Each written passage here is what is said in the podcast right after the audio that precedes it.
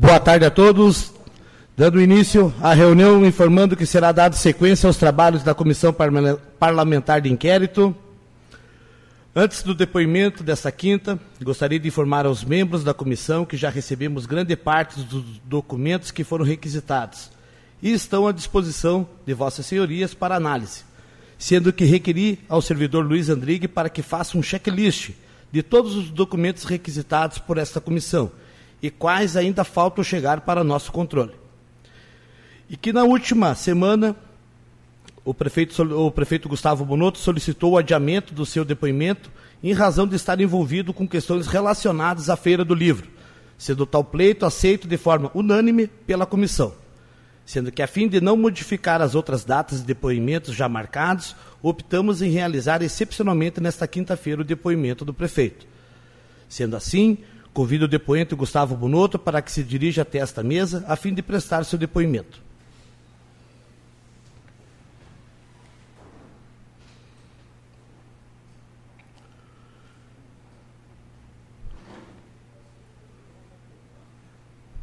Pode testar o telefone, o microfone, faz favor, para ver se está funcionando? Pode. Um, dois, som, testando. Ok. Senhor prefeito, informa o senhor que neste momento será ouvido na condição de investigado, razão pela qual deixa de prestar compromisso, sendo que o senhor tem o direito de permanecer calado se assim desejar. Sendo assim, passo as perguntas iniciais, já de início, e meu nome, vereador Gabriel Vieira. Prefeito Gustavo, eu vou tentar fazer as perguntas de uma ordem cronológica para que possamos entender melhor os acontecimentos. Quando o senhor assumiu. Só um momentinho. Diego, tá tudo ok?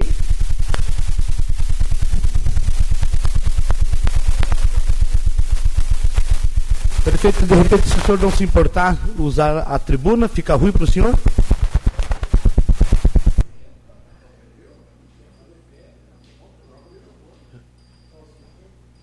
Tu tem outra aí, velho?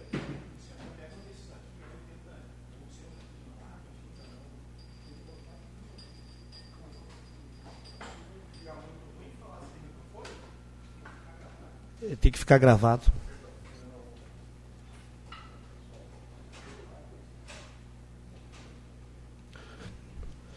Damos uma pausa de cinco minutos para a gente corrigir um erro de tecnologia aqui.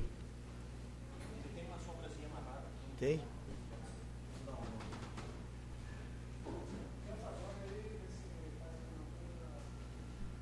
Um, dois, som. Um, dois, som. Um, dois, som. Um, dois, som. Oi. Corrigido o problema. Corrigido. Servidor Diego, peço a gentileza, está tudo ok para a gente dar andamento?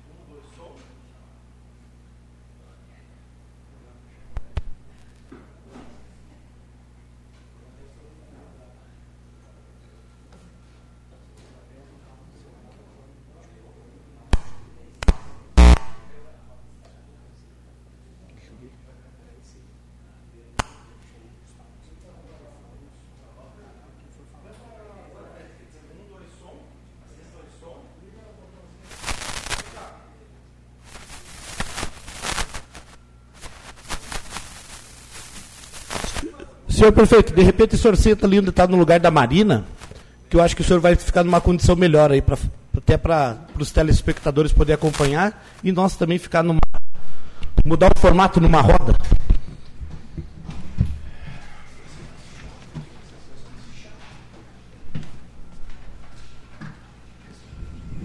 Um, dois, som.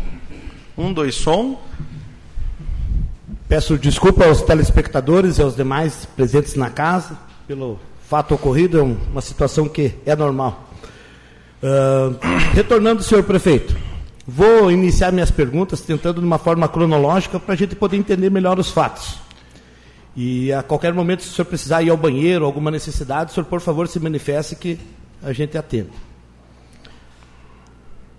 Quando o senhor assumiu como prefeito em 2017, recorda qual era a situação do aterro sanitário de Lagoa Vermelha?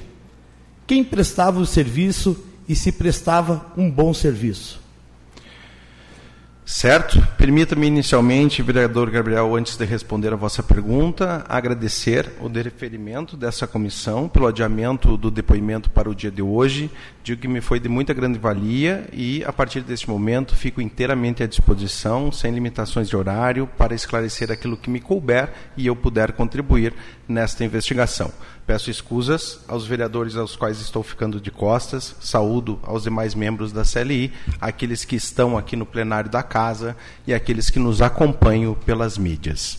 Respondendo à sua pergunta, sim, eu me recordo, o aterro em 2017, ele era operado por distintas empresas. Haviam duas delegações, a Codesa, sendo uma delas para a operação da central de triagem, outra delas para operação e consultoria ambiental do aterro sanitário, sendo que esta delegação ensejava que a prefeitura fornecesse ainda horas de trator de esteira para compactação do lixo eh, na, na célula do aterro sanitário. Então eram basicamente duas delegações e um contrato realizado de forma direta pela prefeitura municipal em decorrência desta delegação. A situação ela era um tanto quanto insatisfatória no sentido da operação, principalmente no que tange a operação do aterro sanitário. Haviam ali naquele contexto, naquele momento, a incidência de algumas irregularidades ambientais. Elas adivinham desde o ano de 2014, quando fora, de certa forma, rompida ou caçada a licença ambiental do aterro, e desde então essas irregularidades que permaneciam elas ensejaram também a abertura de um inquérito civil para de apuração por parte do Ministério Público dessas irregularidades, além do cessar da licença ambiental, e estes motivos também ensejaram algumas autuações por parte do órgão fiscalizador. Nessa época, haviam irregularidades no aterro? Haviam algumas não cumprimentos de determinações do órgão de licenciamento ambiental, que podemos sim chamar de irregularidades no quesito ambiental. Houve o recebimento de multas ou o município respondeu a ações judiciais relacionadas a irregularidades? Houveram sim incidências de multas sobre o município de Lagoa Vermelha e judicialmente, não na literalidade da, do processo, mas um inquérito civil para investigação e acompanhamento das irregularidades que ali estavam foi instaurado em 2014, sendo finalizado no ano de 2018, se não me falha a memória. O que foi feito para corrigir os problemas? Bom, diante deste contexto, eu preciso apesar ainda dois fatores tá, para que chegue a resposta do que foi feito. A Codesa, em relação à operação da central de triagem, principalmente, havia assumido de forma emergencial, por assim dizer. Isso é corroborado pela questão do contrato de trabalho dos trabalhadores que serviam a ela, no aterro sanitário venciam em agosto de 2017 sem a possibilidade de prorrogação. Isso enseja que ela assumiu a triagem em 2016 ainda de forma emergencial. Da mesma forma, o trator que era contratado pelo município também estava sob o formato de contrato emergencial, venceu início do ano, eu não me recordo exatamente a data, mas era mês de janeiro, provavelmente, início do mandato, e a renovação que fora feita, a nova contratação emergencial, também se finalizava em agosto para o número de horas. Então era necessário que um novo processo de contratação, fosse ele com a delegação, fosse ele licitatório, fosse feito impreterivelmente até o mês de agosto. Somado esses dois fatores que haviam em relação à condição que estava atualmente com o relatado na resposta anterior em relação às irregularidades ambientais, nós passamos a considerar diferentes possibilidades. Havia uma possibilidade que era de permanecer como estava, considerando que eh, haveria uma certa evolução ou melhora dos trabalhos e que, por consequência, se conseguiria eh, reaver a licença ambiental e sanar eh, os crimes ambientais ali cometidos. Muito embora a experiência até aquele presente momento mostrasse que isso seria demasiadamente difícil, se não acredito que os gestores anteriores o teriam feito. Outra possibilidade que nos passou em mente foi o fechamento do aterro sanitário, considerando que, eh, eventualmente, nasquelas condições, ele poderia vir a ser interditado, né, se não mudado o contexto ou sanado os problemas que eram apontados. É, essa opção ela foi descartada é, pela elevação dos custos que isso ensejaria ao município, levar todo o lixo para um outro destino que teria que vir a ser licitado, somado também ao fato de que o maior problema estava na questão do aterro e, por consequência, o passivo ambiental ele permaneceria, por mais que ele deixasse de ser utilizado, e ensejaria novos investimentos para isso.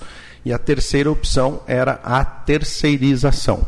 A opção de permanecer como estava, ela também não foi seguida e pesou contra esta opção uma insegurança jurídica que pairava entre a relação do município de Lagoa Vermelha para com a Codesa, uh, explicitando a todos a Codesa ela foi criada no ano de 2010, se não me falha a memória, passa a prestar serviço para o município em 2012. A partir de 2013, a relação município-Codesa por ato de delegação passa a ser objeto de apontamento do Tribunal de Contas eh, de forma reincidente, até que em 2016 eh, essa instituição determina eh, o fim desta relação, impondo inclusive possíveis sanções financeiras caso não fosse cumprida o município ajuiza uma ação para anulação destes apontamentos do Tribunal de Contas e obtém efeito liminar até que a matéria fosse julgada de fato. Uh, então, o início de 2017, a relação município-Codesa já tinha esta insegurança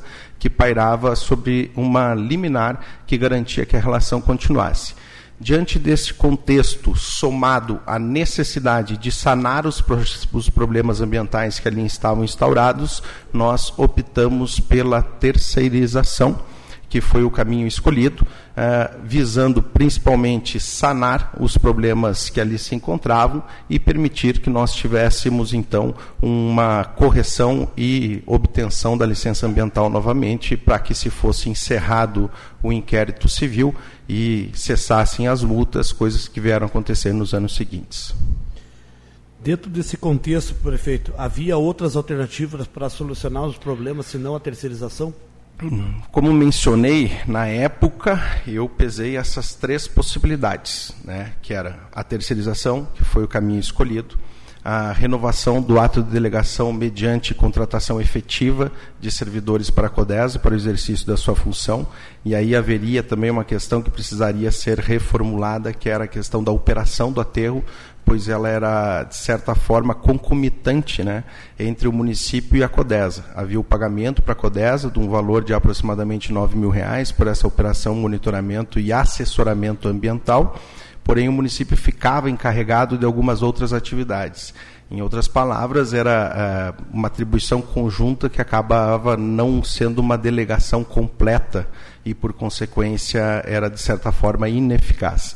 E a terceira alternativa, que nós consideramos na época, que é uma opção que muitos municípios adotam, é a destinação a um destino ambientalmente correto dos seus resíduos sólidos, sem ser uh, de forma direta, como é realizada pelo município de Lagoa Vermelha.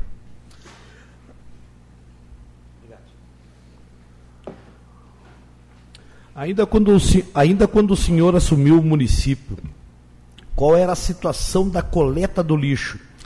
E, quem, e, desculpa, e quem prestava o serviço e se eram de qualidade? A coleta do lixo era realizada pela Codesa e o serviço era de razoável a satisfatório. Em que momento se optou em fechar a Codesa e, a partir, e, e partir para a terceirização? Bom, aí nós estamos longe cronologicamente. Né? A terceirização do aterro, ela se dá por esses fatores que eu mencionei, principalmente pela dificuldade em atendimento aos problemas ambientais do não cumprimento da licença ambiental, onde acabou se tomando a decisão pela terceirização, de certa forma também influenciada pela segurança jurídica que pairava sobre a relação entre município e CODESA. Então, a terceirização do aterro ela não está relacionada a, necessariamente ao fim da CODESA. Como eu mencionei, em novembro de 2016, o município de Lagoa Vermelha ajuizou uma ação para anular um apontamento do Tribunal de Contas que questionava a relação do município com a companhia por ato de delegação. É, eu não sei precisar exatamente, mas no segundo semestre de 2017 é, sai a decisão em primeira instância, é, onde o município perde a causa nós fizemos recurso à segunda instância. Se não me falha a memória, a matéria é julgada no segundo semestre de 2018. Uh, ah, o município faz então os agravos ali, os recursos para a terceira instância que também são negados. Né? O município perde essa discussão de se poderia manter esta relação com a Codesa em três instâncias ao final de 2018 e início de 2019. Aí são consideradas diversas possibilidades. Não era uma decisão tomada ainda a extinção da Codesa. Uh, o que era certo é que, independente de quem fosse o gestor, uh, nestas uh, condições, a CODESA, na natureza jurídica em que ela era constituída, ela tinha que ser alterada ou então extinta. Por quê? Alterada se ela se transformasse numa empresa 100% pública, para que então pudesse vir a prestar serviços para o município através de ato de delegação. Não sendo feita essa alteração, a relação já houvera sido considerada irregular eh, em três instâncias, sem mais possibilidades de recurso. Essa opção ela é considerada de transformá-la em uma empresa pública, porém, nós fazemos uma análise de que é, para que se tornasse economicamente viável uma companhia 100% pública, ela deveria ter no seu escopo outras prestações de serviço. Me lembro que muito era falado de que a Codesa era espelhada na Codeca, e me chama a atenção, naquele momento a gente faz uma, uma pesquisa, de certa forma, a ideia era visitar a Codeca, e quando a gente faz essa busca para buscar exemplos do que, que a empresa fazia, a gente se depara com uma condição de saúde financeira não muito boa da empresa na qual a Codesa era espelhada. Soma-se a esse fato que a Codesa também estava sendo objeto de diversas ações trabalhistas, a maioria delas de um período eh, onde o fato causador não era a nossa gestão que estava à frente, e isso, de certa forma, prejudicou financeiramente a empresa, porém não foi fator decisivo ao fim e ao cabo, sob o risco de criar uma empresa pública que poderia vir a ser uh, um transtorno aos futuros gestores de Lagoa Vermelha, além de encarecer demasiadamente o preço dos serviços prestados, ali nós optamos pela terceirização.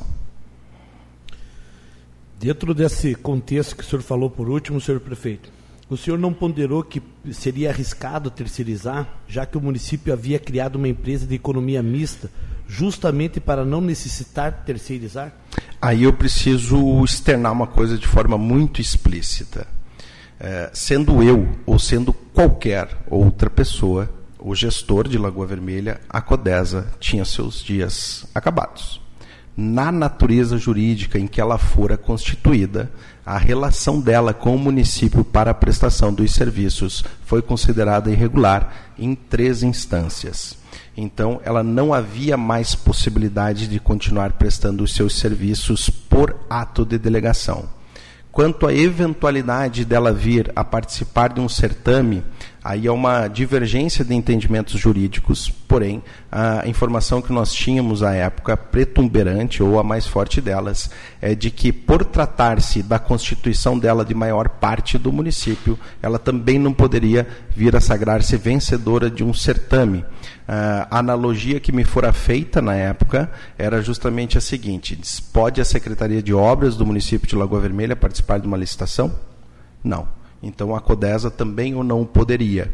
E desta forma, se a opção fosse para continuar com os serviços de execução de forma direta, seria a criação de uma empresa pública, algo que acredito teria trazido outras empecilhos. Em outras palavras, o que eu quero deixar claro e frisar é que, independente de quem fosse o gestor, a CODESA, na natureza jurídica que ela tinha, a relação com o município de Lagoa Vermelha, por força legal, não poderia mais prosperar. Assim sendo, tomamos a decisão pela terceirização.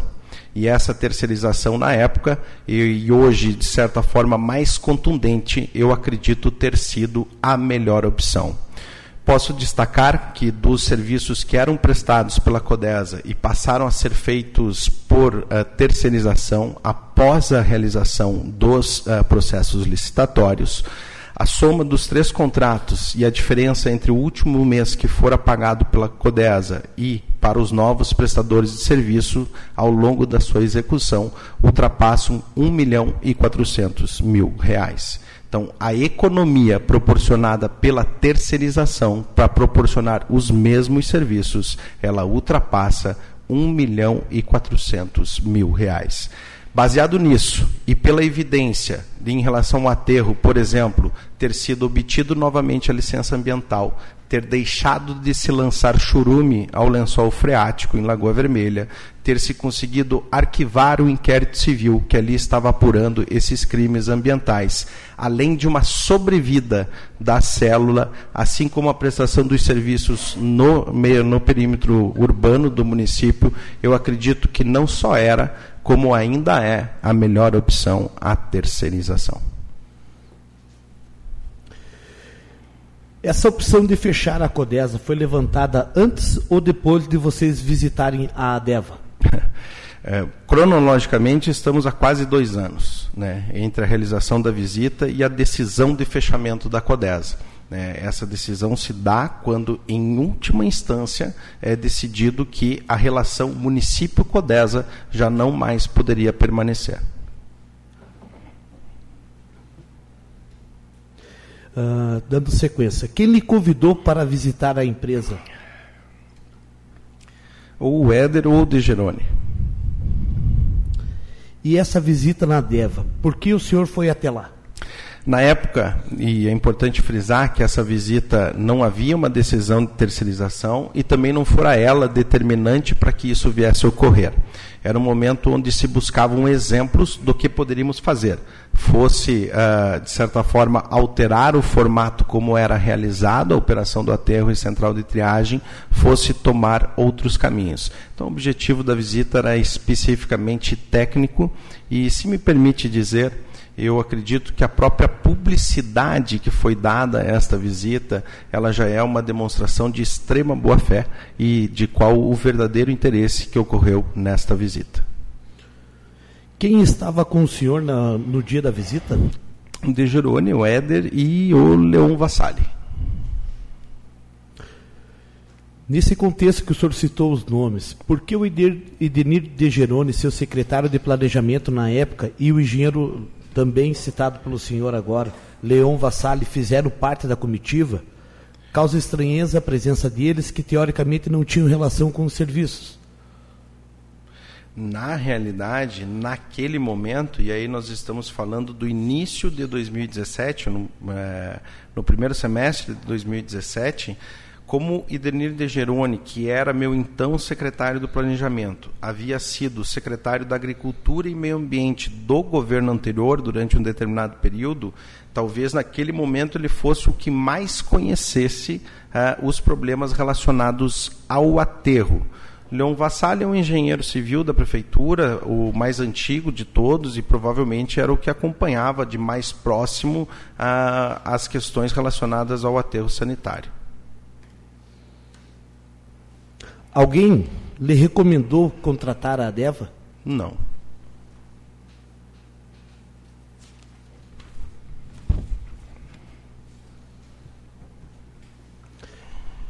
Na sequência, sendo a Cosdesa uma empresa onde 99% pertencia ao município, ou seja, ao povo de Lagoa Vermelha, o senhor não acha que o município deveria ter investido para que continuasse funcionando? Na época eu me fiz essa mesma pergunta né?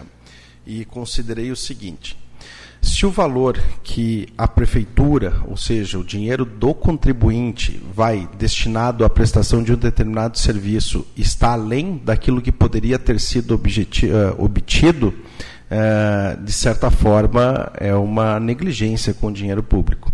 Então, acredito que não. Acredito que, muito embora eventualmente a decisão tivesse sido pela criação de uma empresa pública, que seria uma descentralização dos serviços feita da forma correta e não na natureza jurídica instaurada pela CODESA, que a posteriori foi confirmada uh, ser irregular, ela tem que ter, de certa forma, uma compatibilidade com os valores praticados com o mercado.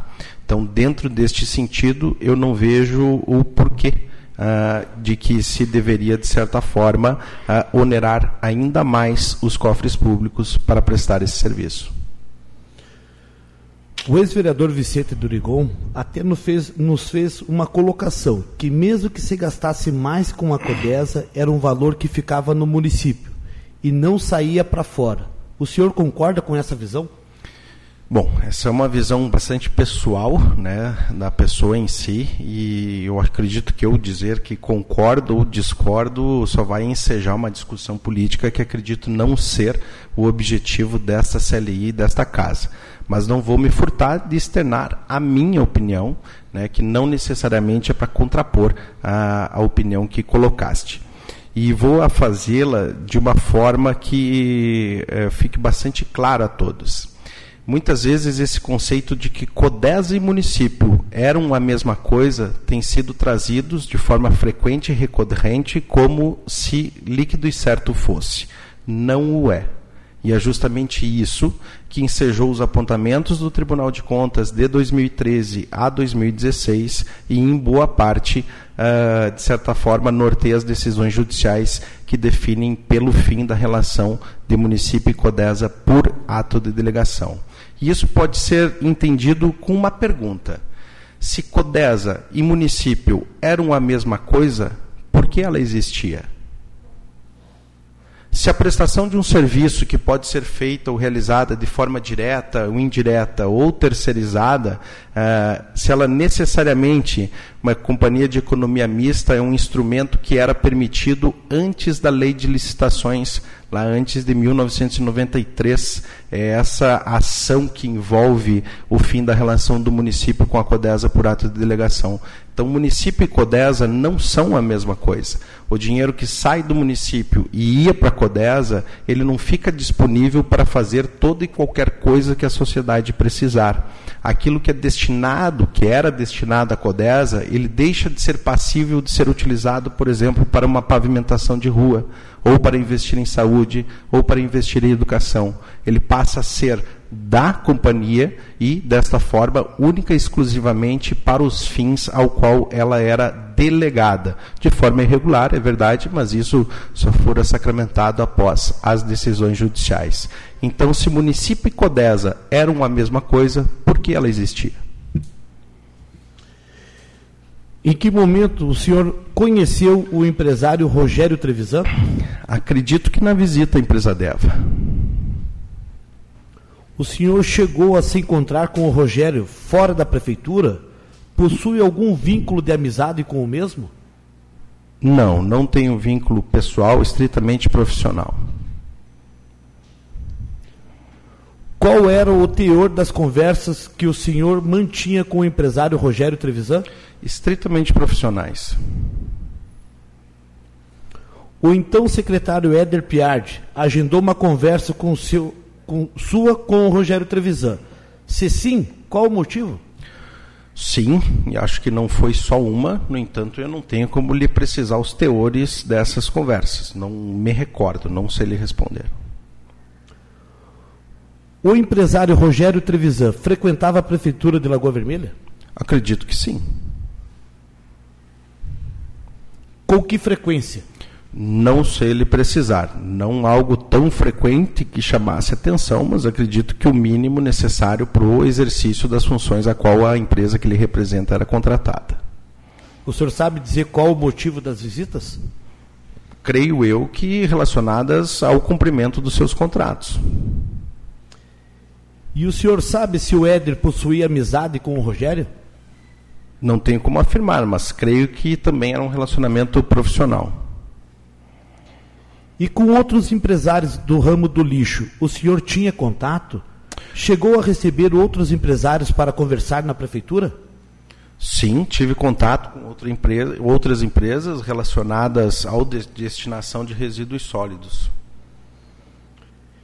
Em algum momento lhe foi oferecida alguma vantagem para que o município contratasse a DEVA? Não. De 2017 até 2020, o atual vice-prefeito Éder Piardi desempenhava a função de fiscal dos contratos e fiscal ambiental.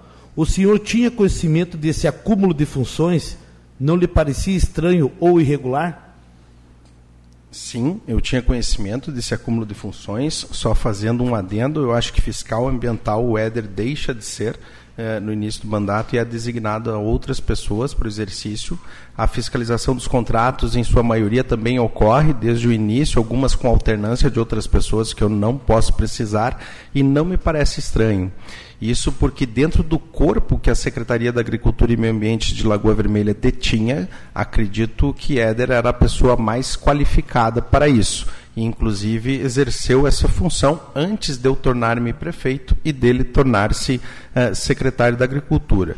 Quanto a este ponto, acho que é importante mencionar que isso já fora objeto de denúncia ao Ministério Público Local no ano de 2017 e 2018, se não me falha a memória, for apurado pelo promotor de justiça, creio que seja interessante a verificação das conclusões que ele chegou, que exaram não haver irregularidade alguma e sim a constatação de que Éder preenchia os requisitos necessários para exercício de tais funções.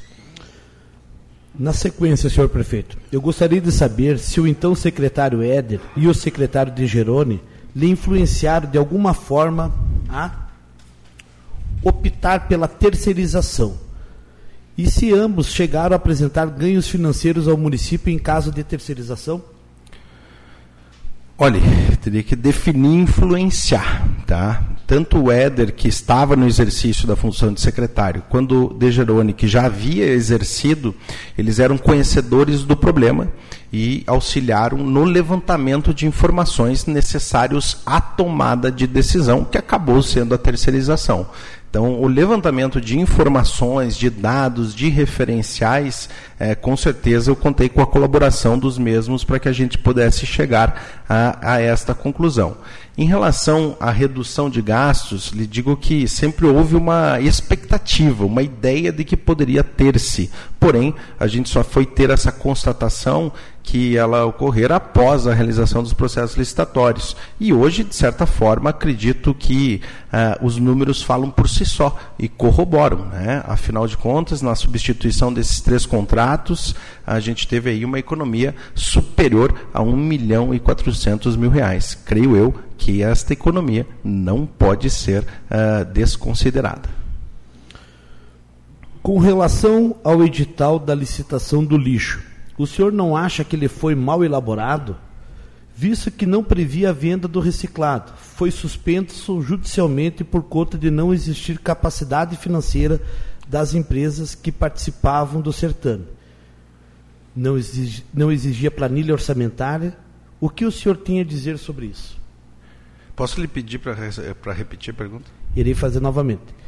Com relação ao edital da licitação do lixo, o senhor não acha que ele foi mal elaborado, visto que não previa a venda do, do reciclado, foi suspenso judicialmente por conta de não exigir capacidade financeira das empresas que participavam do certame. Não exigia planilha orçamentária. O que o senhor tem a dizer sobre isso? Bom, vou dividir a resposta em dois tópicos, tá? Uma delas é no seguinte sentido: até hoje, eu ainda não me sinto apto a tecer um comentário jurídico acerca uh, da, da, de um edital de licitação e afirmar categoricamente que ele está 100% correto, ou que há erros, ou que há falhas. Ainda não tenho essa segurança.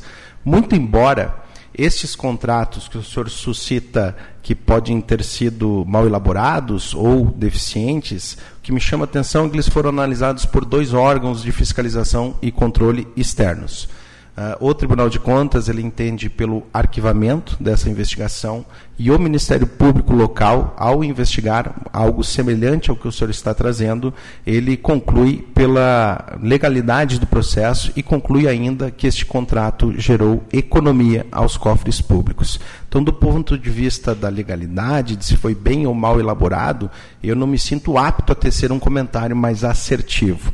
Porém, eu vou dizer da perspectiva em que eu realmente me encontrava, que era de quem tinha um problema latente e urgente a ser resolvido, que era um aterro sanitário que estava sem licença ambiental, despejando churume no lençol freático, uh, com a, a célula com uma sobrecarga que estava reduzindo a sua vida útil e com estas dificuldades ensejando autuações ao município com, e naquela época, eu não mencionei anteriormente, mas eh, eu vou pedir licença porque vou me referir aos valores de forma aproximada, não são a literalidade, mas se não me falha memória, uma das delegações, que era da central de triagem, era em torno de 43 mil reais por mês. A delegação da operação e consultoria ambiental era de aproximadamente 9 mil reais por mês. E o município ainda gastava cerca de 16 mil por mês em horas máquinas para compactação do lixo na cela do aterro além da utilização das suas máquinas e recursos próprios como funcionários para a operação do aterro. Então, um gasto de quase 70 mil reais por mês. Após a terceirização, todos esses serviços foram contratados por 58 mil reais. Então, quando um edital é lançado e consegue, de certa forma, através do cumprimento das suas determinações, através do exercício concreto daquilo que fora contratado, reestabelecer a licença ambiental, que permitiu cessar as multas, arquivar o inquérito ambiental e cessar as irregularidades ambientais que ali eram é, feitas, e soma-se a isso uma economia de quase 12 mil reais por mês para o município, eu creio que do ponto de vista que eu estou, que era de gestor, de quem precisava resolver um problema, isso foi feito com êxito. Prefeito, se o município já tinha conhecimento da suspensão da licitação, em que a empresa Deva não tinha capacidade financeira, por que contratar de forma emergencial essa empresa e não outra? Ou ainda, por que não continuar com a Codesa? Bom, daí o senhor está se referindo ao edital da coleta. Isso? Isso. Tá. Então já estamos no período de 2019. Vejamos, o edital é lançado, uh, ocorre a concorrência por parte das empresas e essa licitação é suspensa sobre efeito liminar, questionando-se just, justamente, acredito que as qualificações econômico-financeiras. Né? Uh, como a CODES já havia encaminhado o seu processo de finalização das atividades, ela não mais poderia continuar prestando esse serviço por esta questão e mesmo que eu pudesse, vou repetir os valores que eram praticados. A Codesa praticava o valor de 126 mil reais por mês para a coleta do lixo. A melhor proposta deste certame foi de aproximadamente 78 mil reais. Então, mesmo que ela ainda tivesse como celebrar um contrato emergencial com o município, a discrepância de valores não o permitiria. Por que foi contratada a empresa de forma emergencial desta forma? Pelo mesmo motivo que todas as outras licitações, apresentação da melhor proposta. Que, devo repetir aqui, ela economizou cerca de 48 mil reais por mês para o município. Senhor prefeito, em relação aos serviços contratados e não executados pela empresa Deva, como pintura de cordão, separação do lixo, número mínimo de caminhões, instalação do ecoponto, o que o senhor tem a dizer? Tenho a dizer que discordo da afirmação que está embutida na sua pergunta. Ao meu ver, em termos gerais, é, o lixo foi coletado, foi triado, as ruas foram varridas, os cordões foram pintados, os galhos foram cortados. Então, em linhas gerais, os contratos foram cumpridos. Se o senhor tiver algum ponto mais específico, eu posso me ater a eles, mas em termos genéricos, eu tenho a convicção de que eles foram cumpridos. O ex-vereador Vicente Durigon referiu que a Codesa prestava um bom serviço e que de alguma forma foi sucateada, talvez até propositalmente. O que o senhor tem a dizer sobre tal afirmação? Bom, de novo, eu não quero entrar num embate, acho que não é o objetivo desta casa, desta CLI, trazer uma discussão política né, acerca disso. Porém, vou responder da seguinte forma. Tanto é que a Codesa não foi sucateada, que o patrimônio que era pertencente a ela foi leiloado em bom estado de conservação o patrimônio que era do município e estava cedido à Codesa, ele continua sendo utilizado até os dias de hoje. É verdade que eles passaram por uma ampla reforma, mas que era difícil de fazê-la enquanto da Codesa, pela questão de não poder parar tais veículos. Vindos de volta ao patrimônio do município, ambos foram reformados naquilo que ele era cabível e de acordo com a sua vida útil, e hoje estão em operação. A exceção é o compactador do caminhão de lixo, que já pelo fim da sua vida útil, considerando a sua utilização e não tendo mais a finalidade de ser utilizado pelo município, acabou não sendo reformado.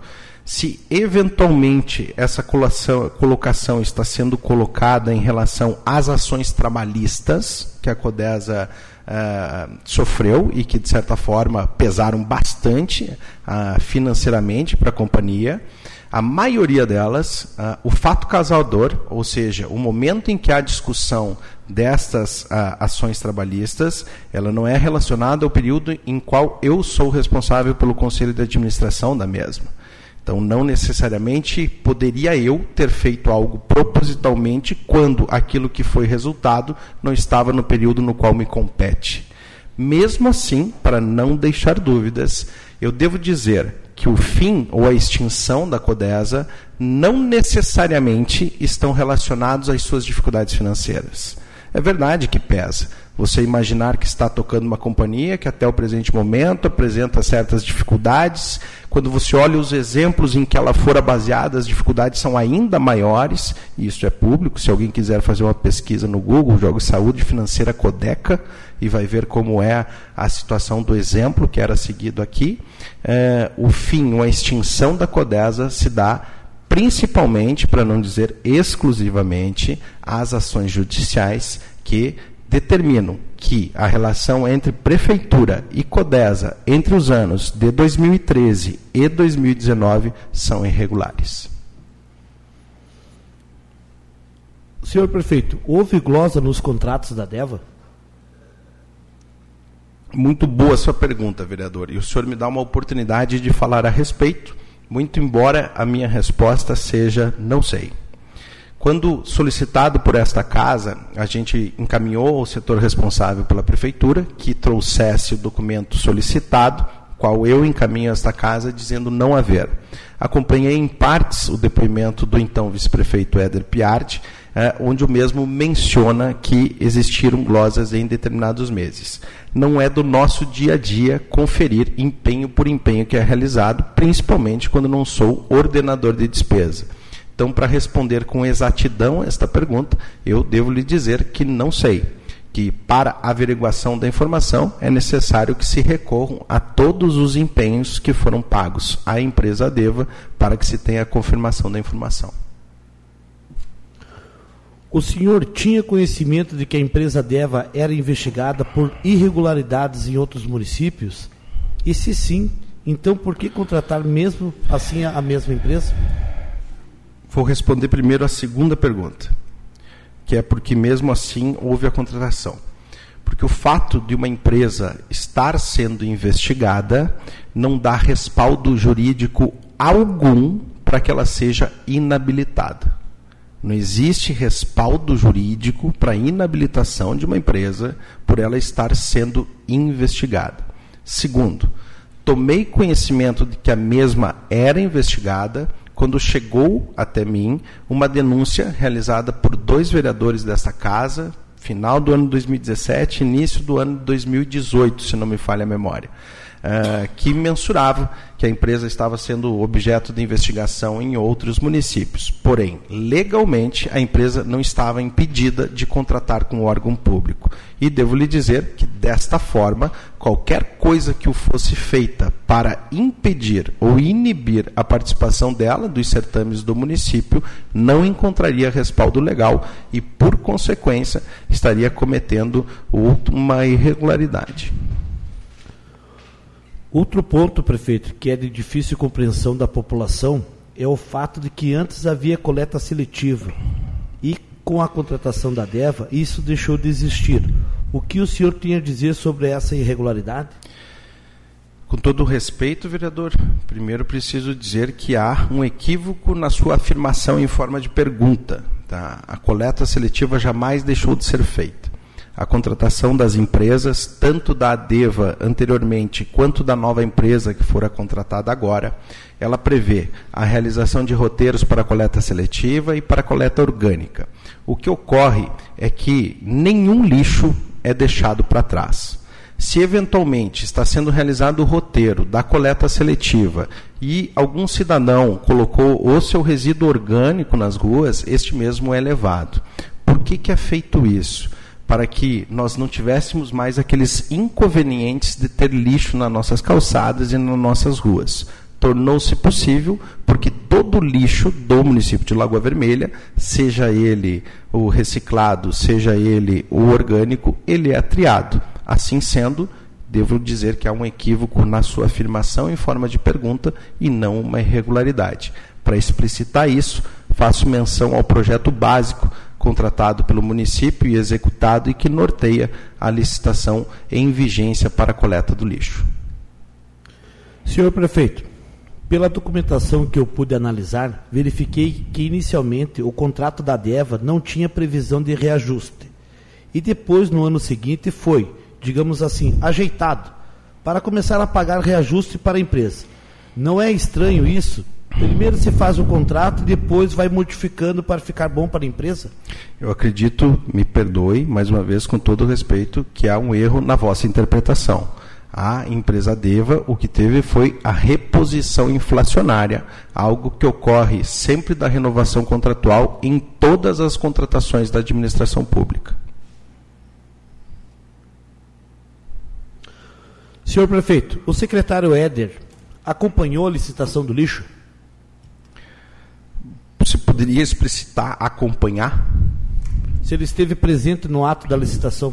Eu não sei lhe responder, vou lhe dizer o que, que me vem à mente que eu acredito que seja o teor da pergunta. Tá? Uh, uma secretaria, normalmente, ela é responsável pela elaboração do termo de referência e descrição do objeto de contratação. A partir dali, o processo segue dentro dos demais departamentos. Creio que a participação na elaboração do termo de referência e descrição do objeto tenha tido sim a colaboração do então secretário Éder. A posteriori, principalmente quando da realização do certame, eu não sei lhe dizer.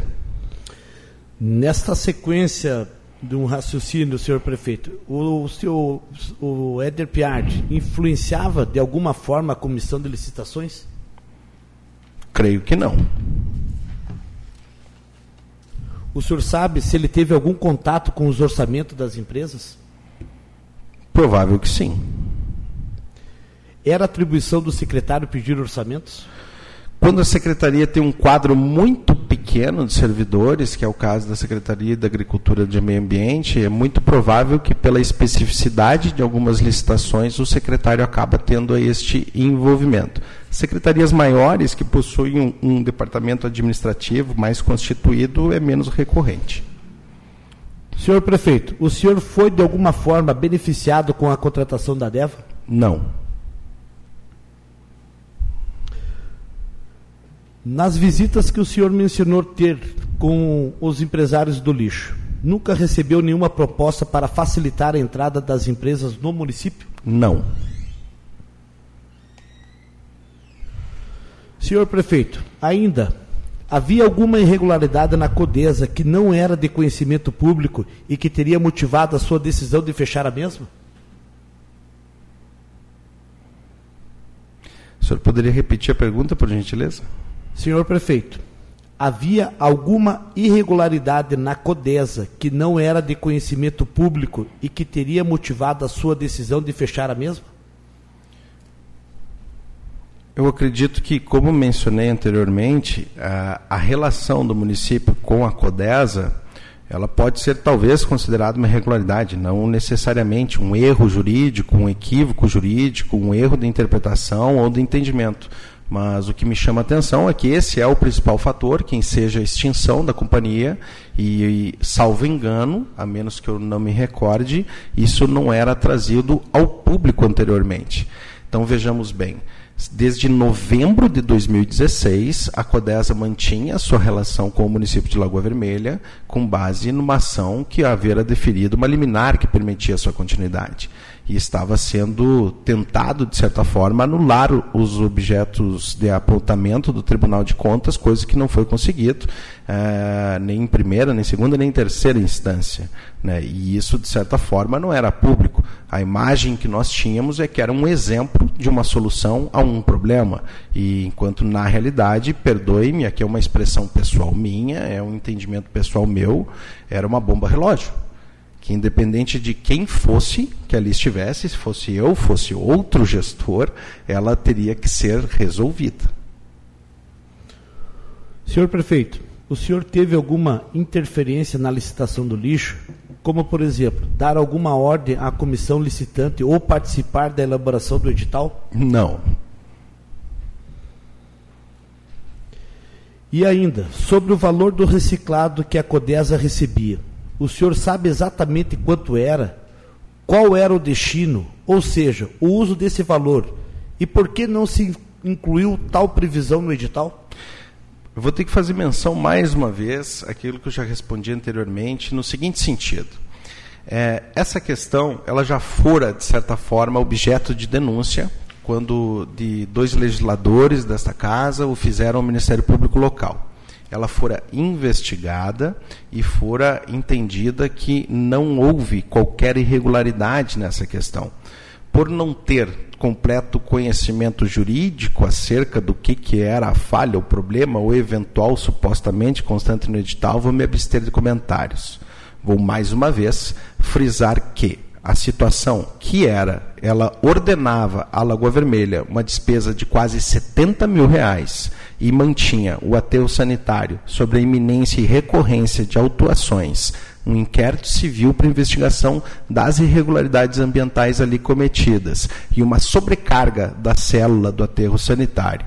E ela passou a ser de uma despesa total de 58 mil reais, que por consequência dão quase 12 mil reais de economia por mês, que ao longo do contrato ultrapassa os 500 mil reais de economia e resolve o problema dos crimes ambientais que ali eram cometidos, fazendo que não só a licença fosse reestabelecida, o inquérito arquivado e a célula com a sua vida ampliada, assim como o aterro passa a ser um exemplo para diversos municípios.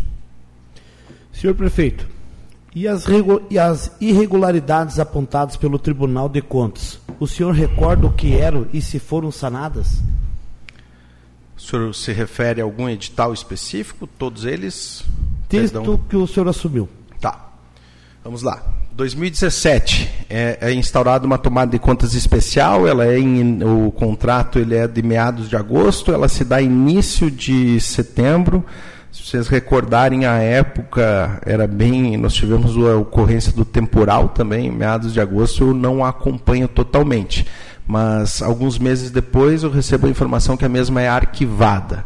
Por consequência, não houve recomendações ah, prestadas neste processo. A outra tomada de contas que houve foi referente a um primeiro processo licitatório, cuja questão era que na mesma licitação estava contemplada a limpeza urbana e a coleta do lixo. E então é sugerido o desmembramento. Esse desmembramento é feito. E a posteriori houve uma recomendação para reelaboração do projeto básico do município, algo que também é feito. Então todas as recomendações do tribunal foram seguidas. Uh, mais recente, prefeito, no momento que o digital faz a previsão de que teria que ter dois caminhões fazendo coleta, um deles sendo exclusivamente a coleta seletiva e depois na prática isso não ocorre. O senhor não acha que isso é uma vantagem para a empresa? Eu, mais uma vez, vou ter que lhe pedir perdão e discordar da afirmação contida na sua pergunta. Tá? É, seria logisticamente impossível que um caminhão fizesse a coleta do lixo em Lagoa Vermelha. Então, sim, o contrato fora observado e ambos os caminhões ficaram à disposição de Lagoa Vermelha e fizeram seus roteiros de coleta seletiva e orgânica. Senhor prefeito, e com relação à pintura de cordão, já foi justificado que seria um erro de escrita os 6 mil metros de pintura, quando o correto seria 600 metros. Mas esses 600 eram pintados? Quem fiscalizava isso? Sim, eram pintados, eram fiscalizados, está visível a toda a nossa população. Acredito que o responsável pelo contrato é o secretário da UVAN e o mesmo possui os seus relatórios de acompanhamentos que podem ser apreciados para ver tanto quantitativos quanto aonde foram. Senhor prefeito, o município ou o senhor interferiram de alguma forma na contratação das pessoas que trabalhavam para a DEVA? Não, nunca possuímos gerência sobre contratações ou demissões. A ADEVA tinha conhecimento de como funcionava a nossa central de triagem e do volume de reciclado produzido antes de participar da licitação e fazer seu orçamento? Sim, ela e todas as empresas interessadas. Essas informações constam no Manual de Operação do Aterro, objeto anexo ao edital da licitação. Senhor prefeito, o então secretário Éder Piard fiscalizava de alguma forma eficiente os contratos? Na sua opinião? Sim, e vou lhe dizer por quê quando da denúncia de dois vereadores dessa casa, uh, eu acompanhei a resposta que foi encaminhada ao então promotor e na resposta estavam anexados alguns relatórios de fiscalização, aos quais eu pude ver que era um trabalho bastante precioso e que tinha uma excelência na sua realização. Então, com base nisso, eu concluo que sim, a fiscalização era efetiva. Senhor prefeito, por que motivo o município aditivou em mais de 4 mil o contrato com a DEVA para a contratação de um funcionário para realizar a, limpeza de Clemente Argolo? O valor não lhe parece superfaturado? Bom, Vou fazer a minha resposta em dois tópicos nesse sentido. A primeira delas é que todo aditivo que passa ele é precedido de um processo administrativo de um parecer jurídico. Eu baseio a minha decisão sempre no parecer jurídico e se ele ocorreu é porque não existe nada de irregular neste sentido. Muito embora como essa questão está sendo discutida, de certa forma, num tom que, creio eu, leviano por falta de informação, não creio ser maldade das pessoas que estão comentando, suscitando dúvida a respeito dos valores, devo dizer que. Uh, e aí estou especulando porque não tive acesso a todo o material, mas tenho uh, uma segurança para falar que isso de certa forma corrobora o entendimento que for aplicado quanto do ajuste contratual na questão da pintura dos meios fios. A licitação se baseia em número de pessoas à disposição da municipalidade. Quando um serviço que não era necessário, quando da realização da licitação passou a ser, é necessário que se seja feito um aditivo. Por que se aditivar uma pessoa se essa pessoa não vai ficar exclusivamente para atender esta demanda que não era prevista inicialmente? Porque não é possível aditivar meia pessoa se o balizador de preços que norteou a concorrência entre as empresas era a disponibilidade de servidores, é ela que precisa ser respeitada.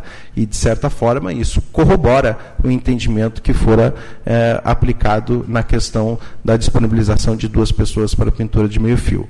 Em relação aos valores, é importante mencionar que não deve se tratar especificamente daquilo que a pessoa virá receber, e sim de todos os custos envolvidos com a empresa, tanto para pagamento de salário, quanto encargos, quanto transporte, quanto EPIs, N questões que podem ser averiguadas nos processos administrativos que embasam tal aditivo. Senhor prefeito, o senhor tem conhecimento de quem fiscalizava os contratos da DEVA? Olha, eles têm alternância em alguns momentos, mas creio eu que o secretário Éder fora o responsável no início e posteriormente, com o ingresso de novas pessoas na secretaria, foram sendo substituídos. Os fiscais chegaram a realizar relatórios de fiscalização? Sim. Né? Os relatórios de fiscalização dos contratos eles são necessários, né? inclusive para que se realize o empenho do pagamento dos serviços prestados. Senhor prefeito, o que o Ministério Público foi fazer em sua residência no dia 31 de agosto? Foi realizar o cumprimento de uma busca e apreensão né, para uh, eletrônicos e eventuais documentos que eles se encontrassem. O senhor sabe do que se trata a investigação? Sei, não posso adentrar em maiores detalhes, tendo em vista que eu né, estou é, sob efeito de uma medida cautelar concedida em desfavor, é, que se relaciona em relação à investigação dos contratos da empresa Deva. Essa investigação tem cunho político? Para que eu respondesse essa pergunta, eu teria que entrar num tom pessoal e, invariavelmente, eu entraria, uh, violaria o, o segredo de justiça ao qual estou submetido, então eu opto por não responder essa pergunta. Senhores colegas vereadores da comissão, acredito que passamos de uma hora. Coloco uma pauta de 10 minutos de descanso para que todos possam se recompor e, na sequência, acho que uns 10 minutos tá bom, né, para ir no banheiro? É, vamos ver como é que vai ser o teu andamento dele. Mas eu, a princípio, coloco em 10 minutos para a gente se recompor. E aí, na sequência, o vereador Ranieri tem a palavra.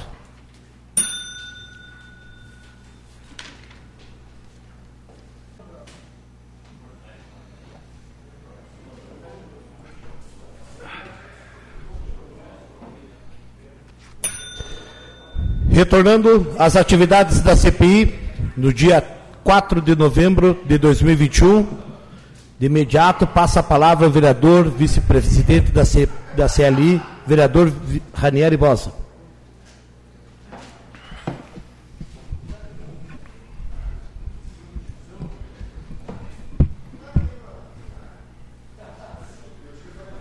Peço silêncio no plenário, faz favor. Está falando de um certo Grenal. Sou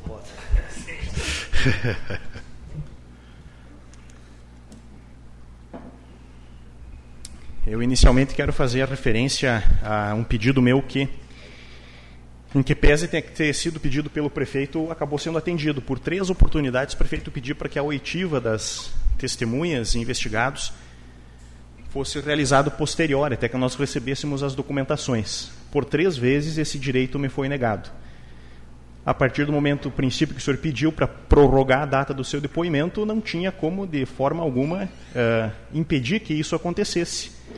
Não apenas haja visto a programação da Feira do Livro, que era muito importante a participação do prefeito, mas para nós poder estudar melhor os documentos que recebemos durante a semana. Então, de certa forma, aí, nossos pedidos eles se encontraram ao longo desse processo.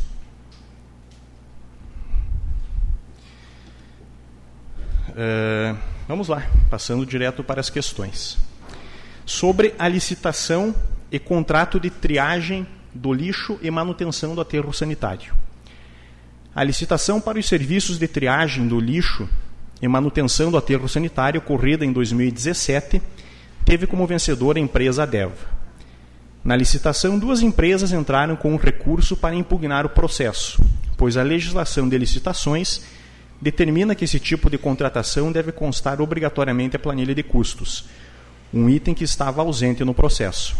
Sem essa planilha, as empresas teriam dificuldade ou não teriam a, a condição de apresentar uma proposta condizente com os serviços requisitados.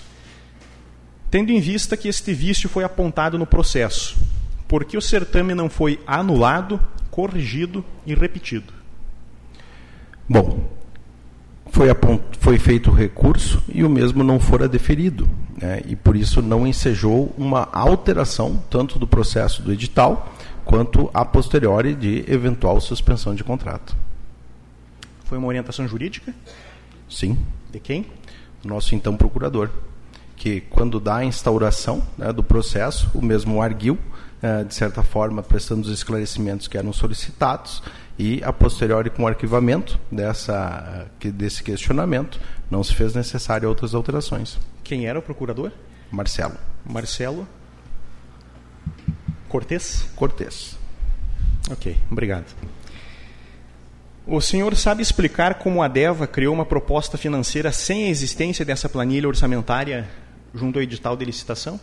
Nem quanto a Deva, nem quanto a outra empresa que participou. As impugnações apresentadas pelas empresas foram indeferidas.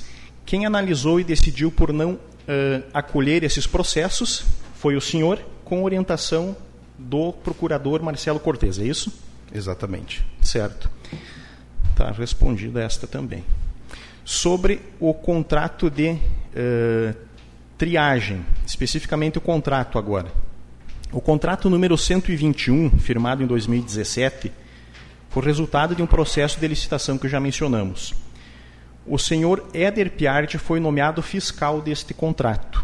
Foi uma solicitação dele ou foi uma determinação sua? Não sei lhe dizer. O senhor não sabe se nomeou ele por falta de recursos humanos ou se foi ele que pediu para ser fiscal? Isso mesmo.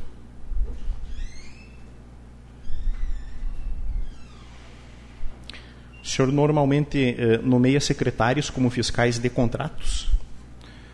É usual quando, de certa forma, o secretário possui um conhecimento técnico a respeito do assunto.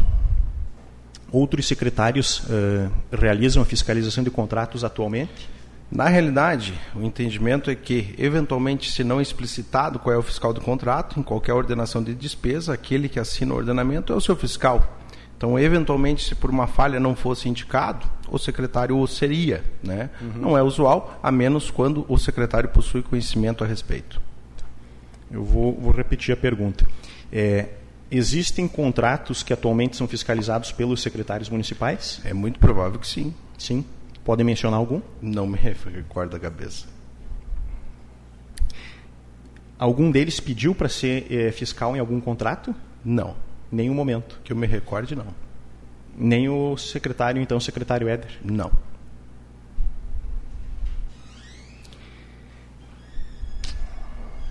Em relação aos demais contratos fiscalizados pelo então secretário Éder Piardi, no período em que ele concomitantemente assumiu a função de secretário municipal e de ordenador de despesas, é, da mesma forma, ele pediu para ser fiscal de algum desses contratos ou o senhor nomeava de pronto ele?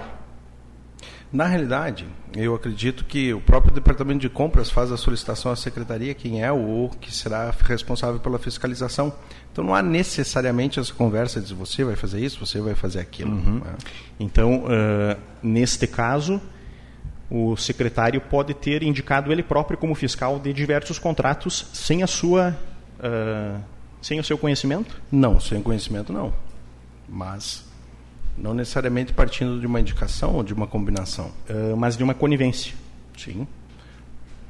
Uma concordância. Concordância. Ok. O senhor, em algum momento, conversou com o senhor Éder Piardi pedindo mais rigidez na fiscalização dos contratos ou manifestou algum descontentamento com a prestação de serviços realizados pela DEVA? Não. Nenhum momento só esclarecimentos de alguns pontos, uhum. mas nunca necessariamente é, Éder sempre foi muito comprometido e com uma dedicação exímia, né, não somente neste ponto, mas em diversas atribuições. Quando o senhor diz conversas pontuais relativos aos contratos da DEVA, está se referindo a quê? Não sei lhe explicitar exatamente um ponto específico, né, mas é muito provável que elas ocorreram. O senhor prefeito, responsável por um contrato uh, que acumula um valor superior aí nos últimos cinco anos a, a 4 milhões, talvez 5 milhões de reais, talvez um dos, um dos maiores contratos que a administração pública tenha firmado, conversava com o seu secretário a respeito da execução desses contratos, mas não lembra o teor das conversas é que provavelmente é mais de um ponto, né? Fazem cinco anos que esses contratos são executados, então eventualmente eu lhe elucidar todos os pontos de todas as conversas que, vamos ser francos, este é um contrato, devem existir mais de 200 em toda a prefeitura, não vejo a insinuação que está composta dentro da sua pergunta de que isso seria um problema. É, vamos tentar separar uma coisa aqui, prefeito. É, a minha função aqui é de investigador. Então eu faço as perguntas quando creio que as respostas não estão claras. Não estou promovendo nenhum tipo de insinuação. E os contratos que o senhor menciona que tem cinco anos, na verdade, foram encerrados mês passado por determinação judicial. Portanto, até a data de agosto do ano passado, deste ano, esses contratos estavam vigentes. O senhor não pode dizer que faz cinco anos que o senhor não lembra de uma conversa que aconteceu há cinco anos, até posso compreender. Mas não de conversas que tenham acontecido no mês de junho, julho, até mesmo no mês de agosto. O senhor realmente não lembra de nenhuma conversa, de, de nenhuma orientação, de nenhuma pergunta específica realizada ao nosso uh, vice-prefeito afastado, então secretário de obras e de. A resposta que eu tinha, eu lhe dei. Se ela não for a suficiente. Sinto muito, prefeito, mas não foi suficiente, não resta claro. O senhor tem o direito de permanecer em silêncio, se desejar, ou de responder. O senhor não, não responde nesse, nesse momento. Mais uma vez, eu digo que a resposta que eu tinha, eu dei se Vossa Excelência compreendeu como insatisfatória, não é uma questão de eu não ter respondido, e sim da vossa compreensão, é. ou talvez de eu não ter dito aquilo que Vossa Excelência é. desejaria. Nós até podemos concordar, prefeito, que a minha limitação possa, a minha, a, o meu entendimento possa ser limitado, uh, se é uma insinuação tua. O que precisa ficar claro é que o senhor não está respondendo uh, essas questões exclusivamente para mim mas que isso poderá ser dirigido ao Ministério Público, à Procuradoria dos Prefeitos, a talvez até mesmo à polícia. Precisa ficar muito claro essas respostas. Vou tornar a perguntar. No decorrer de cinco anos como prefeito, o senhor não lembra de nenhuma orientação, de nenhum pedido de correção a respeito dos contratos firmados com a empresa Adeva aos seus subordinados de um dos contratos mais caros da prefeitura? Sendo bem claro e específico, não. Não. Ok. Ainda em relação à fiscalização dos contratos, é, o departamento jurídico em algum momento orientou o senhor sobre o princípio da segregação, aonde não é de bom tom, não estou dizendo que seja ilegal, mas que não é de bom tom que o fiscal é, dos contratos seja o ordenador da despesa? Isso foi levantado quando da apuração da denúncia realizada por nobres vereadores desta casa, quando em 2017 e 2018 for averiguado né, por um órgão fiscalizatório externo à prefeitura, entendido que a pessoa ali nomeada que fazia este acúmulo era de fato aquela que havia mais capacidade para isso. Uhum. Que órgão seria esse? Ministério Público Local. Ministério Público. Então, eh, me permita uma pequena correção. O Ministério Público não chegou a abrir uma investigação. Não foi aberto um inquérito de investigação. O Ministério Público fez, uh, sim, é, o pedido de informações a Vossa Senhoria é, e não abriu o inquérito de investigação. A investigação está ocorrendo agora uh, por agentes locais, através da nossa CPI, e por agentes externos do governo estadual, através da Procuradoria dos Prefeitos. Então, quando é usado é, este, esta investigação do Ministério Público Local, tem que ficar claro que o promotor não abriu investigação. Ele, na verdade, recebeu as denúncias e nos comunicou do seu arquivamento. Exatamente, compreendido. Ah, é, então, vamos à próxima questão. Perdão, vereador, só perdão pelo meu erro de terminologia do, da investigação ter sido arquivada antes. Chama a questão do contrato de triagem que ele é omisso quanto ao destino do lixo reciclável. Sabe-se que antes da DEVA assumir esse contrato, a venda do lixo reciclável rendia algo em torno de 10 a 13 mil reais por mês. Nesse contrato, os, a gente está falando ainda do contrato, cento, contrato 121. Nesse contrato não há qualquer referência ao destino desse material reciclado ou mesmo do lucro obtido com a sua venda. O senhor sabe informar para onde foi esse dinheiro? Olhe, o que eu posso mencionar em relação ao referido edital é o que eu já respondi nas perguntas do vereador Gabriel, que o edital em si proporcionou ao município uma economia de mais de 12 mil reais por mês, além de sanear crimes ambientais que ali estavam correndo. É, desculpe se eu não fui claro na pergunta. Eu perguntei se o senhor sabe qual foi o destino do lixo reciclável que foi colhido em cinco anos no município de Lagoa Vermelha. Para onde foi o dinheiro que é estimado aí entre 500 e 800 mil reais. Valores não é preciso afirmar, porque a triagem em si, né, nós não temos o acompanhamento da sua destinação, mas há o registro de quanto ela é feita. Então, quando o senhor estima valores, acredito que o senhor está supondo, por consequência, para que eu respondesse, estaria entrando numa opinião pessoal, e isso não posso fazê-lo. Eu vou tornar a fazer a pergunta porque talvez eu não tenha sido muito didático. É, o senhor sabe ou não sabe onde foi parar o dinheiro proveniente da venda do lixo reciclável do nosso município? Mais uma vez, o que eu sei é para onde foi parar o dinheiro da economia realizada, quando da realização desculpe, dessa terceirização. Desculpe, Gustavo, eu vou fazer a pergunta mais clara e didática possível. O senhor sabe aonde foi parar esse dinheiro da venda do, do lixo reciclável, que pode ser algo em torno de 500 a 800 mil? Eu Sim ou não? Eu sei onde foi parar o dinheiro da economia realizada na é... realização do edital, que é, por exemplo, na rua Jorge Mugin, né, algo que era esperado há décadas pela nossa comunidade. Então, esse dinheiro da economia ainda, proveniente ainda, do edital, eu claro. posso lhe dizer. O senhor sabe aonde foi parar esse dinheiro ou não? A resposta é sim ou não? Não. Não sabe? Não. Foi difícil responder? Na verdade, eu entendo o que está por trás da sua pergunta e aí se torna. É, o que está por trás da minha pergunta, prefeito, é uma investigação é, que foi aberta a pedido do nosso presidente Gabriel Vieira, com a concordância dos 11 vereadores desta casa e de um processo que corre em paralelo no Ministério Público Estadual. É isso que está por trás da minha pergunta. Eu não estou aqui para fazer um embate político, que me parece que é onde o senhor está querendo levar.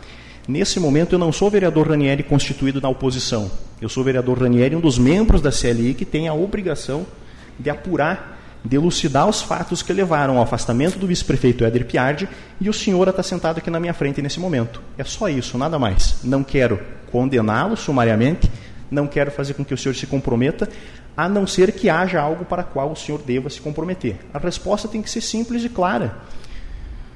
Que bom que o senhor tem uma retórica e, e pode é, agregar a essas respostas, mas enquanto mais objetivo for, mais fácil seria para todos nós. A peço pergunta perdão, é a seguinte: Peço perdão, vereador. A DEVA sabia que a venda do lixo reciclável constituiria uma segunda fonte de renda, uma segunda fonte de renda para a empresa? Acredito que sim. É, seria por meio do edital? Sim. Ok.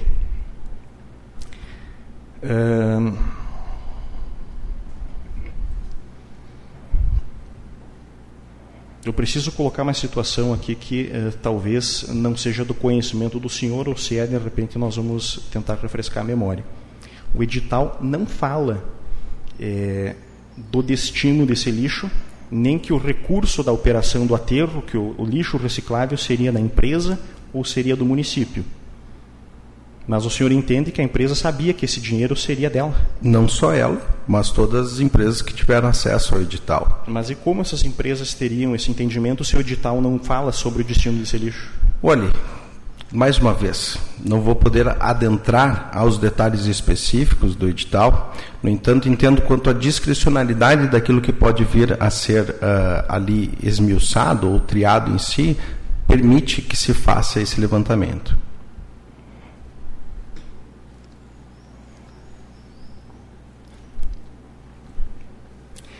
Era de seu conhecimento que a empresa Deva ela não cumpria integralmente algum dos contratos? Não. Não? Falando sobre o contrato de limpeza urbana, que é o contrato número 69/2019. O senhor sabia que não havia triturador de galhos acoplado no caminhão conforme era solicitado na licitação e posteriormente via contratual? Eu me recordo de um ano ter visto o caminhão com o triturador. Né? Lembro que foi amplamente divulgado. Nos outros anos, eu não acompanhei. Então o senhor não sabe se nos outros quatro anos esse triturador esteve no município da Lagoa Vermelha? Não sei. Nós fizemos uma visita uh, recentemente ao, ao local onde é destinado o resíduo da poda e lá se encontram podas de diversos momentos e períodos, inclusive mais recentes e alguns deles uh, bem antigos se observa claramente que aquele material foi compactado por um caminhão que possui um compactador como os uh, caminhões de lixo. Tá? Mas não se observa nenhum dos montes de resíduo lá, uh, lixo triturado. Então eu vou perguntar novamente. O senhor sabia que esse equipamento não estava disponível no nosso município? Não, vereador. Não sabia. O senhor tinha conhecimento que o município não estava recebendo eh, uma van conforme era solicitado no edital e posteriormente no contrato uma van que teria finalidade de transportar os funcionários da empresa Deva e os equipamentos? Na verdade, eu vi que o senhor comentou isso em outro depoimento dessa casa e esmiuçaram que era um caminhão pequeno ou uma van. Do caminhão, eu vi. É, desculpe, mas eu não compreendi.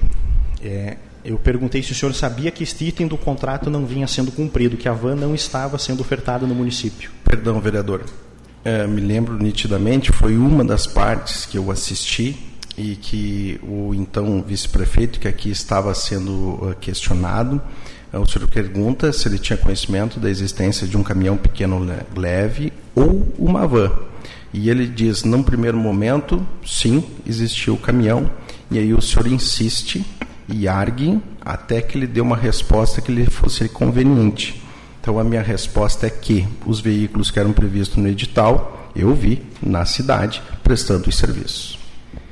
Eu vou fazer a leitura do edital porque talvez quando o senhor tenha assistido o depoimento do vice-prefeito Éder não tenha compreendido o contexto da pergunta.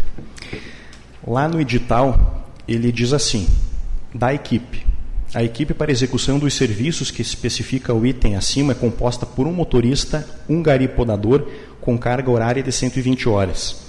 Será necessário um caminhão tipo caçamba ou baú em ótimo estado de conservação, devidamente adesivado pela empresa para sinalização, com sinalização giroflex, câmera de ré e outras características. Pede ainda que este caminhão que o senhor menciona tenha um triturador de galhos acoplado ao veículo com capacidade para triturar os galhos provenientes da poda. Este é o caminhão que, no depoimento, o vice-prefeito Éder, então fiscal do contrato, afirma ter visto. Na sequência, no parágrafo 2, ele pede ainda é um outro veículo. Ele pede um segundo veículo, um caminhão pequeno, de pequeno porte, ou veículo similar tipo van, para transporte de ferramentas e de pessoal. O edital pede claramente um veículo para fazer a coleta da poda e um segundo veículo para o dia a dia do trabalho dos funcionários da DEVA, que seria para o seu transporte e para o transporte das ferramentas. São dois itens distintos previstos no edital de licitação e também no contrato. Certo. Torno a perguntar: o senhor sabia que esse veículo não estava sendo entregue, que era requerido via contrato e que não estava disponível? Perdoe-me discordar do senhor, mas além do caminhão baú de pequeno porte, como o senhor descreveu, também existia outro caminhão de pequeno porte, né, que eu vi prestando serviços à empresa Deva. Então tenho que discordar da afirmação feita em forma de pergunta de que esse item não era atendido. Esse caminhão que o senhor se refere de pequeno porte seria uma Fiat Estrada? Não. Não? Não, um caminhão. Caminhão. Caminhão. Não sei se ele precisa marca, ano, modelo, isso eu não sei. Uhum. Agora da existência do caminhão, sim. Certo. Há um conflito aqui entre os dois depoimentos. Talvez seja necessária uma cariação posterior, só para nós tomar nota. E via estrada também, assim como vi outros veículos de pequeno porte também, vereador. Ok.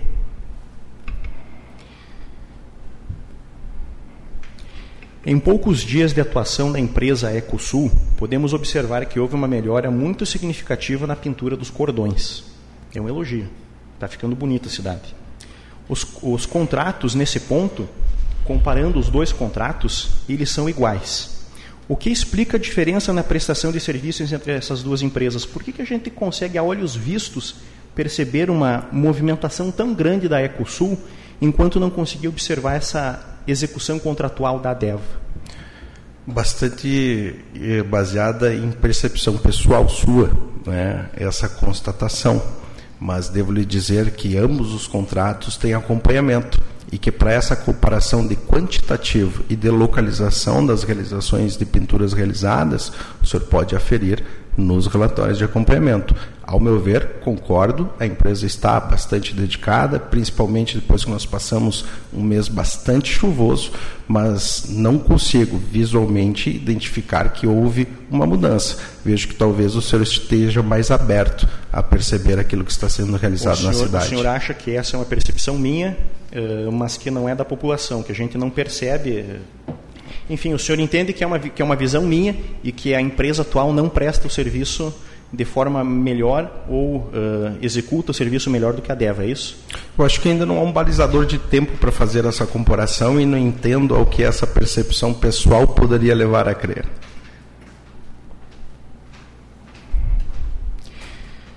Muito bem. Como é que o senhor classifica os serviços que estão sendo prestados agora pela empresa Ecosul? Bom. Bom. Como é que o senhor classifica os serviços que eram prestados anteriormente pela empresa Deva? Bom. Contratos, na sua concepção, foram executados fielmente. Sim. E o senhor faz isso baseado na sua percepção ou em algum outro documento?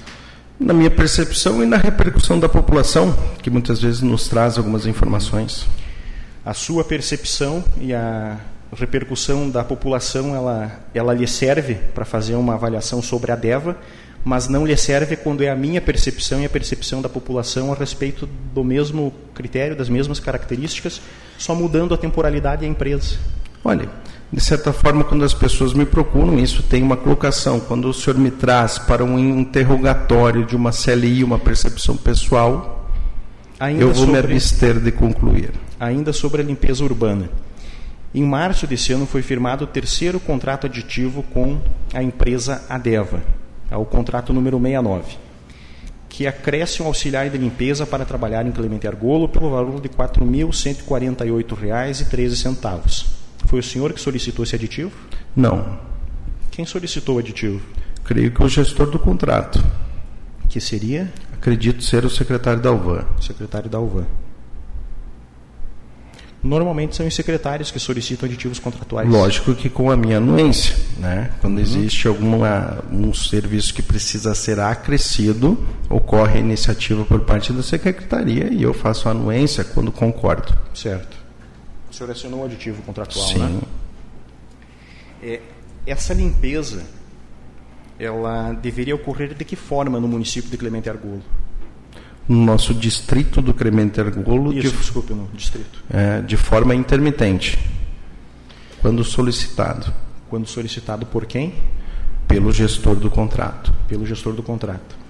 É, significa que é abstrato, pode ser semanal, quinzenal, mensal, semestral mas o valor pago seria de R$ 4.148 todos os meses, independente do serviço ter sido prestado ou não.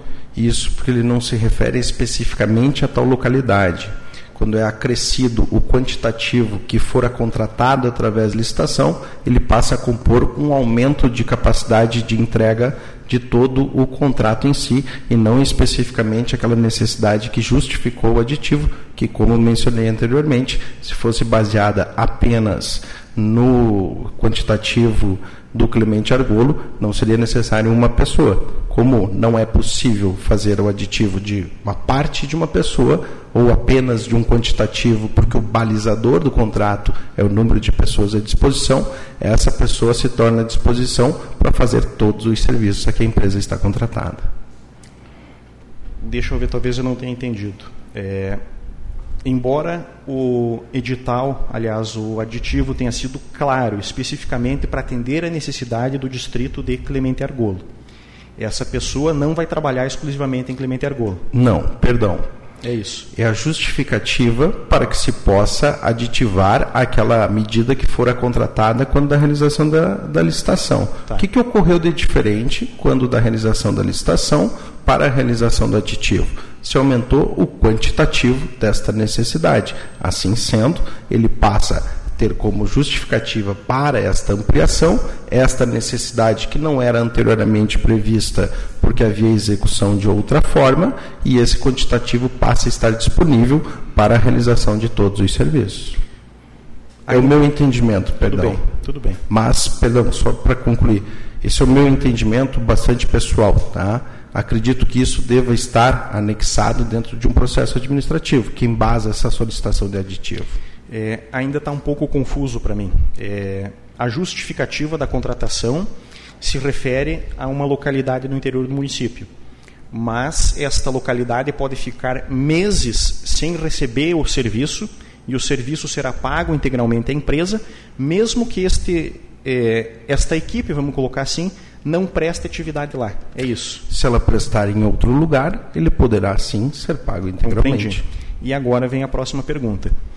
É, se na sua percepção e na percepção da comunidade de Lagoa Vermelha o serviço vinha sendo bem prestado no nosso município, justifica a contratação colocar mais uma pessoa para fazer um serviço que na sua visão, estava sendo bem prestado, essa pessoa não começa a sobrar no contrato? Não, porque o que ocorreu foi a aposentadoria de um servidor que prestava esse serviço. Que prestava esse serviço lá em Clemente Argolo. Isso. Isso.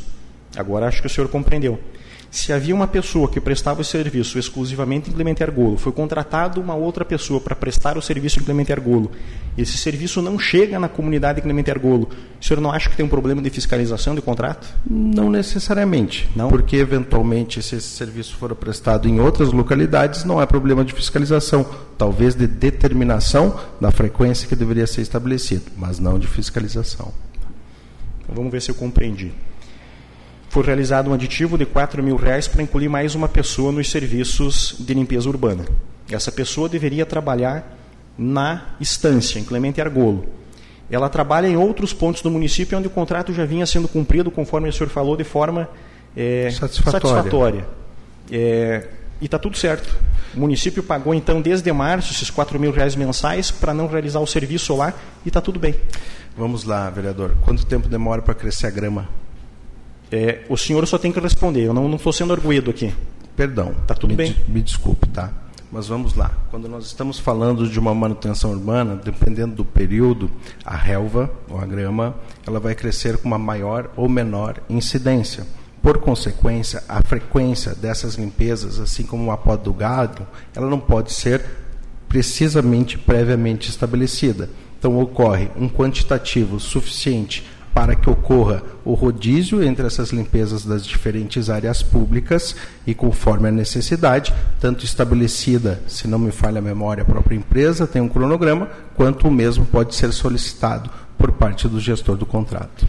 O senhor, tendo todo esse conhecimento técnico, eh, e acredito que seja dentro da sua área, eh, quando assinou esse aditivo, não achou estranho, então, colocar um servidor para trabalhar, um servidor não, um contratado, especificamente para a comunidade de Clemente Argolo, sendo que não há essa necessidade periódica mensal, se isso poderia acontecer eventualmente, como o senhor está falando. Não bastava que a equipe que já existe no município tenha sido deslocada para lá uma vez a cada seis meses, a cada três meses, não daria conta do processo? Perdão, é que daí acredito que há um equívoco na vossa interpretação. Interpretação pessoal minha de que ele deveria ser exclusivo.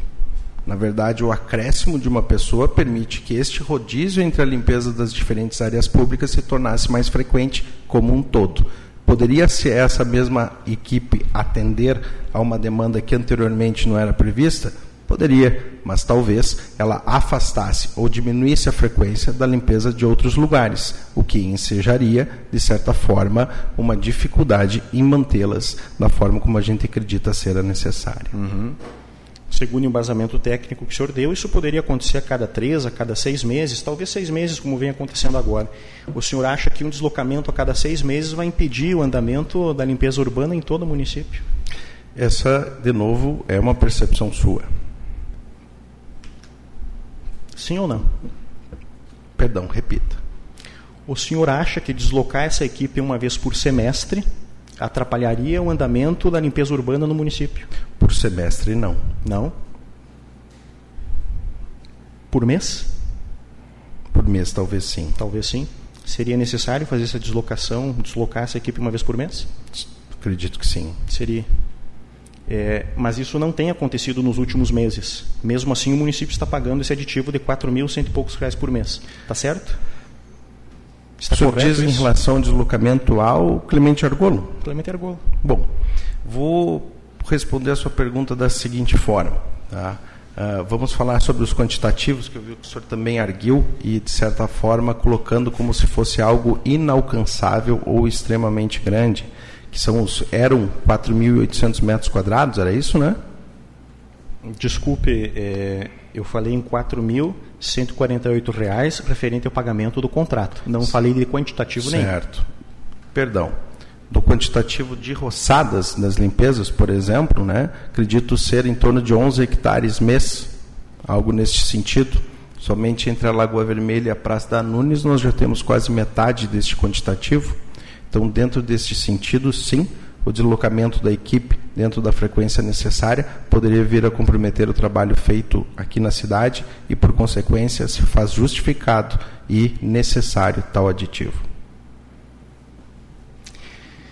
Antes da publicação dos editais que levaram à contratação do serviço de limpeza urbana e de coleta de lixo, o senhor se correspondeu pessoalmente, por telefone, por WhatsApp ou por e-mail com o senhor Rogério Trevisan, sócio proprietário da empresa Deva, investigado por essa CPI e pelo Ministério Público Estadual?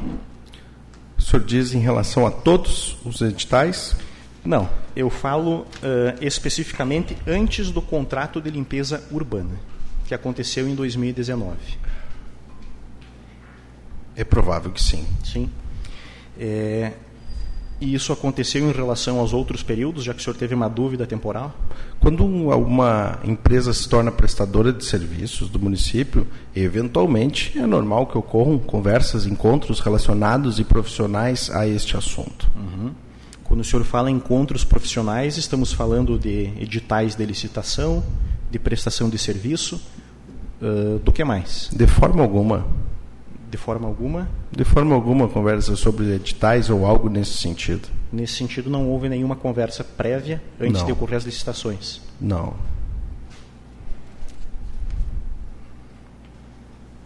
O senhor recebia o senhor Rogério Trevisan no seu gabinete ou em algum outro local? Quando ocorriam essas conversas? No gabinete. No gabinete.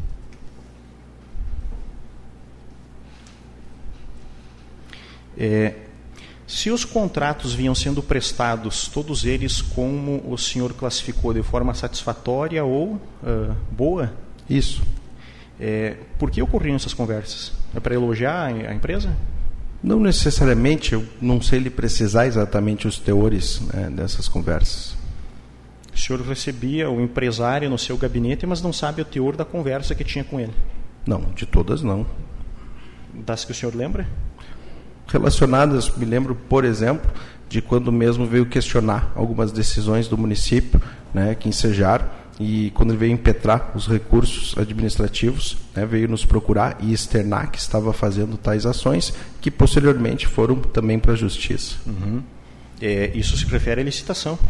Oi? Isso se refere à licitação? Não, a posteriori. A posteriori. Isso. Mas uh, recursos administrativos uh, referente a quê? A contrato? Sim. Existem recursos eh, administrativos impetrados na justiça sobre os contratos? Não necessariamente. Vou lhe pegar, por exemplo, da conversa que tenho vívida, né, que foi a última delas.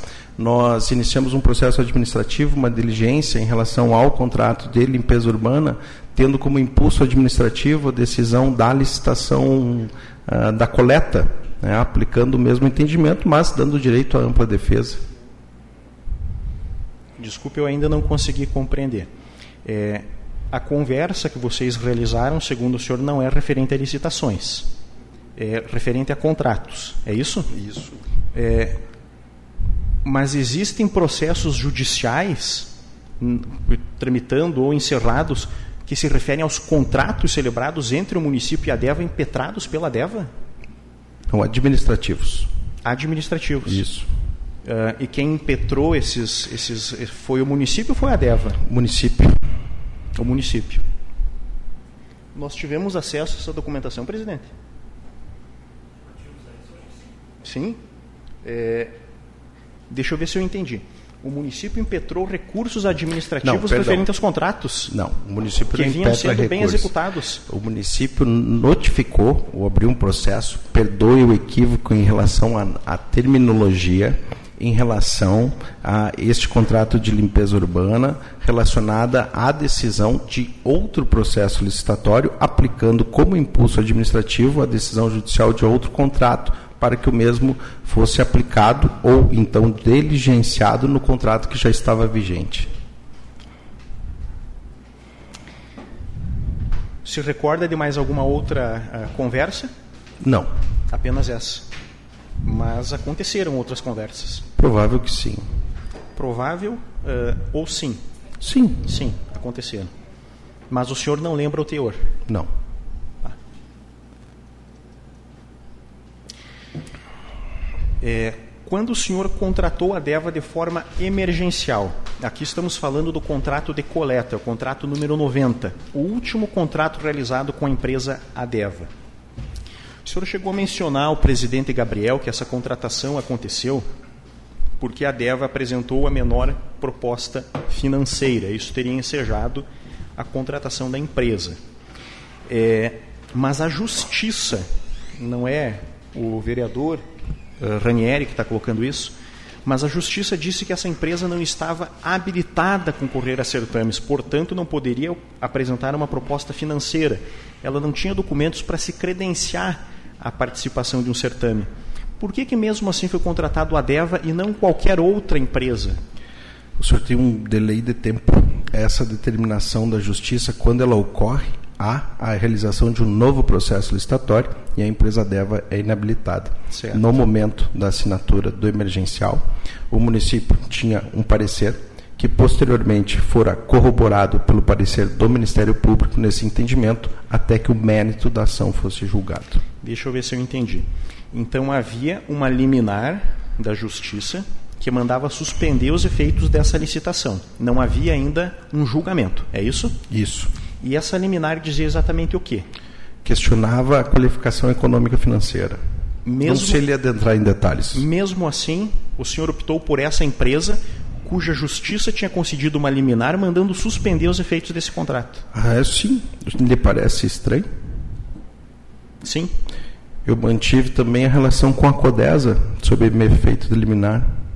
É, acho que o senhor não entendeu. Eu fiz uma pergunta bem específica. Havia na justiça uma determinação de que essa empresa é, não deveria contratar com o município, ou melhor, determinação não. não. Essa Havia determinação uma, uma liminar. Uma essa liminar. determinação não existia. Eu ainda não terminei a pergunta. Era uma liminar.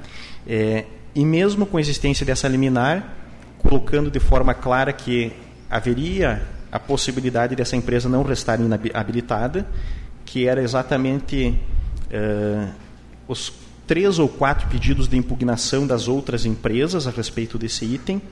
Mesmo assim, optou-se pela Adeva. O município poderia ter escolhido outra empresa se tivesse desejado? Não, a gente não escolhe empresas. É, vamos lá, talvez tenha me expressado mal. O município poderia ter contratado outra empresa? Não. Não? Teria não. que contratar obrigatoriamente a DEVA? Sim. Este é o, a orientação jurídica que o senhor recebeu? Não. Eu deveria ter contratado a menor proposta. E é o que foi feito. Independente se a menor proposta fosse da DEVA. De uma empresa de que empresa. não poderia ter sido habilitada, ou seja, que não poderia ter sido aberta a proposta financeira dessa empresa. Creio que o senhor está equivocado. Mas, como não tenho conhecimento tão profundo acerca, né, vou entender que o senhor tem uma outra percepção do que a minha. O que eu posso responder sobre os atos que fiz é que o contrato emergencial foi celebrado com a proposta mais vantajosa para o município.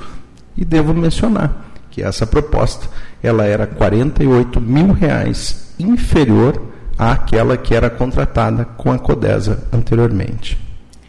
É, eu vou, vou, tentar deixar claro uma outra situação aqui, prefeito. Eu não sou advogado da CODES ou de qualquer empresa.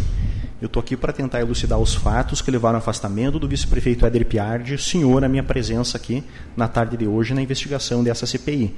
É, as investigações são sobre possíveis irregularidades no que diz respeito a direcionamento de licitação é, e sobre essa questão do dinheiro que o senhor não sabe explicar para onde foi. Uh, Então, é, quando o senhor fala da CODESA, é, eu entendo que o senhor use como balizador para a tomada das suas decisões e nada mais. É, eu vou tentar perguntar de forma diferente, se de repente eu não conseguir ser é, eu vou muito pedir claro. a gentileza, se não for incômodo, podemos fazer um intervalo? O senhor quer conversar com a sua equipe de advogados? Fumar um cigarro especificamente. O que, que vocês... Cinco minutos? Pode ser. Da minha parte, tranquilo. Tranquilo também. Obrigado.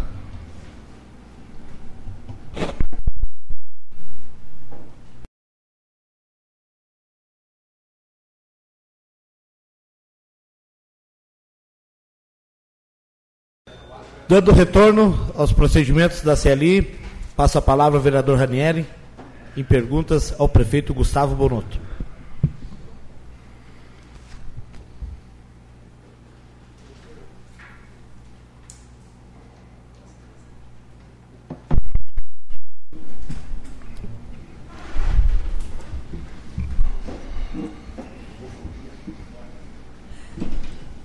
Vou mudar um pouquinho o tema, continua no contrato 30, mas uh, vamos tocar em frente. Sobre o contrato número 3, o contrato de coleta eh, de lixo urbano é a contratação emergencial. É, eu vou repetir a mesma pergunta que eu fiz para o vice-prefeito Éder, porque é uma pergunta que recorrentemente eu tenho ouvido da população. E o senhor trabalha muito com a percepção pública, o senhor também já deve ter sido questionado a respeito dessa questão. Por que o lixo reciclado e o lixo orgânico são coletados, misturados e prensados no mesmo caminhão? Para que não fique lixo nas ruas independente de eventualmente se o cidadão uh, coloca fora do roteiro, né, digamos assim, para que não fique exposto a animais né, ou outras coisas que poderiam, uh, de certa forma, fazer um acúmulo de detritos nas uhum. ruas. Entendi. É, essa seria uma decisão política que visa a estética e, uh, enfim, evitar que o lixo fique nas ruas. Mas quando se tem um roteiro bem determinado, horários definidos para coleta. É, o lixo orgânico não deveria ser recolhido em um momento e o seletivo em outro? Ele o é, né? E quanto a isso, eu posso lhe indicar o projeto básico elaborado pelo município que norteia né, essa realização. Então lá tem descrito tanto a questão de por que e como isso ocorre. Tudo bem, o projeto básico ele prevê isso, é um documento que está lá para nortear essa situação. Mas na prática não é isso que acontece. Na prática a gente vê o lixo orgânico e o lixo seletivo sendo recolhidos no mesmo momento, prensados, a toda aquela contaminação. É, vamos partir do princípio então que essa decisão uh, cause um aspecto visual mais bonito para o nosso município. Olha, não fica lixo nas ruas. Não deveria o município manter a coleta seletiva e orgânica em determinados momentos e fazer uma campanha mais exaustiva, orientando a população de que há o horário da coleta do lixo orgânico do lixo seletivo? Aliás, não é isso que prevê o edital, que a empresa realize essas campanhas? Eu, eu até lhe dizer, será que elas não são realizadas? Me perdoe a ignorância. Na verdade, esse é um juízo de valor que nem eu nem o senhor deve uh, fazer nesse momento. A população que acompanha, é, ela sabe se essas campanhas eram realizadas ou não. É, mas na condição de investigador, eu, eu vou lhe devolver a pergunta. O município, tendo que fiscalizar esse contrato, participou ou determinou a realização de campanhas mensais, semestrais, anuais a respeito deste tema? Eu acredito que sim. Acredita que sim. É sim ou não? Sim. Sim.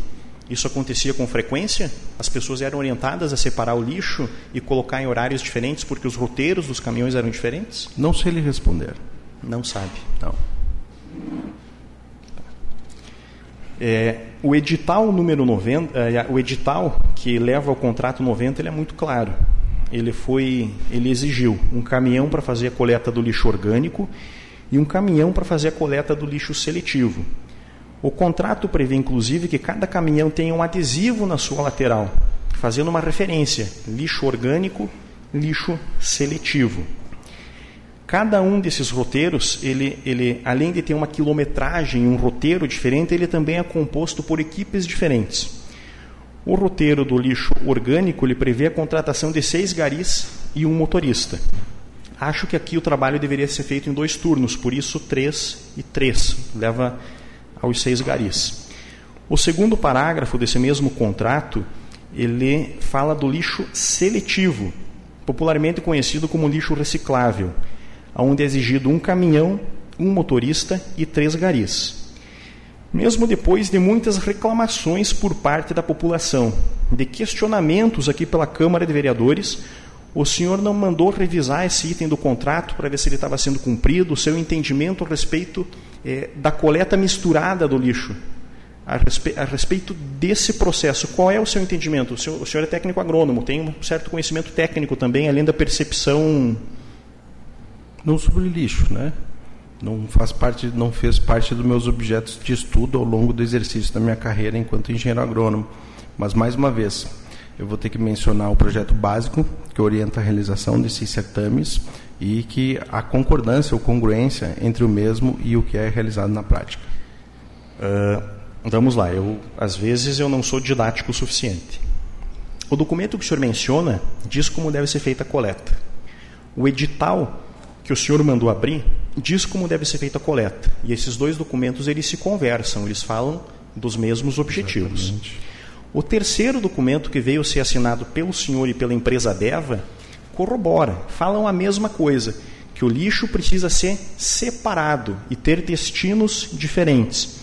O contrato deixa muito claro a necessidade de um caminhão para fazer a coleta do lixo orgânico e a coleta do lixo seletivo em momentos diferentes. Mas o que prevê o contrato, o documento que o senhor menciona e o que prevê o edital de licitação, é, não se traduz para a prática. Então a pergunta para ser objetiva é: o contrato vem sendo cumprido? Acredito que sim. Acredita que sim uhum. ou no seu entendimento sim? Sim. Sim. Mesmo que o contrato diga que os roteiros são diferentes e que cada roteiro faz um, um tipo de coleta de lixo. Sim. De novo, mencionando no projeto básico, o senhor verá que há uma determinação que orienta ambos os documentos que, eventualmente, se fora do roteiro específico estiver outra tipologia de lixo, o mesmo não deve ser deixado para trás. Por consequência, o contrato é cumprido. É, mas isso não resta claro para mim, prefeito, e talvez não reste claro para a população.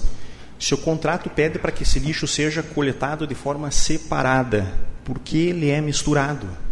Me perdoe mais uma vez, mas a resposta já foi dada. O não entendimento, creio eu, que seja que o senhor não talvez esperasse outra resposta. Não vou dar outra resposta além desta que já mencionei.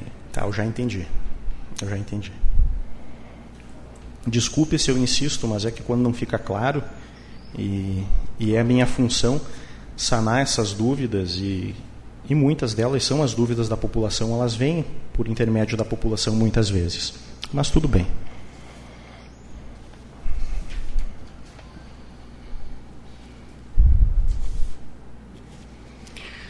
O senhor sabe dizer o que motivou a investigação uh, desta CLI? Não posso falar.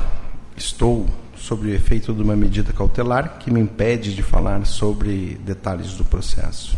É, eu vou repetir a pergunta. Eu não estou falando sobre processo, não estou falando sobre Ministério Público Estadual. Eu estou perguntando se o senhor sabe o que, o que levou à investigação desta CPI, desta CLI. Sim, tenho ciência, porém não posso ter comentários a respeito. O senhor não pode falar porque o senhor está sendo investigado. Sim. Eu não sei, presidente Gabriel, eu não estou fazendo nenhum questionamento a respeito do inquérito que corre em sigilo. Uh, eu entendo que é do seu direito não responder se o senhor quiser. Eu assim opto.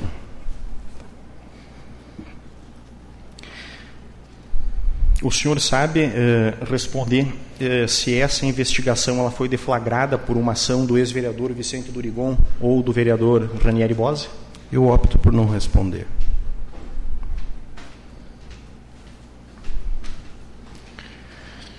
Um dos processos de transparência que uh, o Estado nos coloca à disposição é a apresentação uh, das contas pessoais, da declaração de renda e de patrimônio dos agentes políticos. Está na internet a declaração da minha renda, o meu patrimônio, de cada um dos colegas vereadores e, obviamente, uh, do senhor também. o senhor concorda em colocar à disposição a cópia das suas últimas cinco declarações de renda e de patrimônio à disposição da CPI? A declaração de imposto de renda, o senhor se refere? Pode ser a declaração de imposto de renda. Concordo. Tomar nota aí só para a gente fazer. A, a gente ainda não recebeu a do Éder, né? Não, né? Alguma coisa eu acho que sim. Veio? É, o senhor ou algum familiar, vamos tentar limitar primeiro grau para não criar uma. É, adquiriu imóvel urbano ou rural nos últimos cinco anos? Não. Eu, minha casa. Sua casa? minha casa ela é construída em 2016 para 2017. Então, no raio de cinco anos, vai dar minha casa. Mais algum imóvel? Não. Nem familiar? De primeiro grau, que eu saiba, não. Não.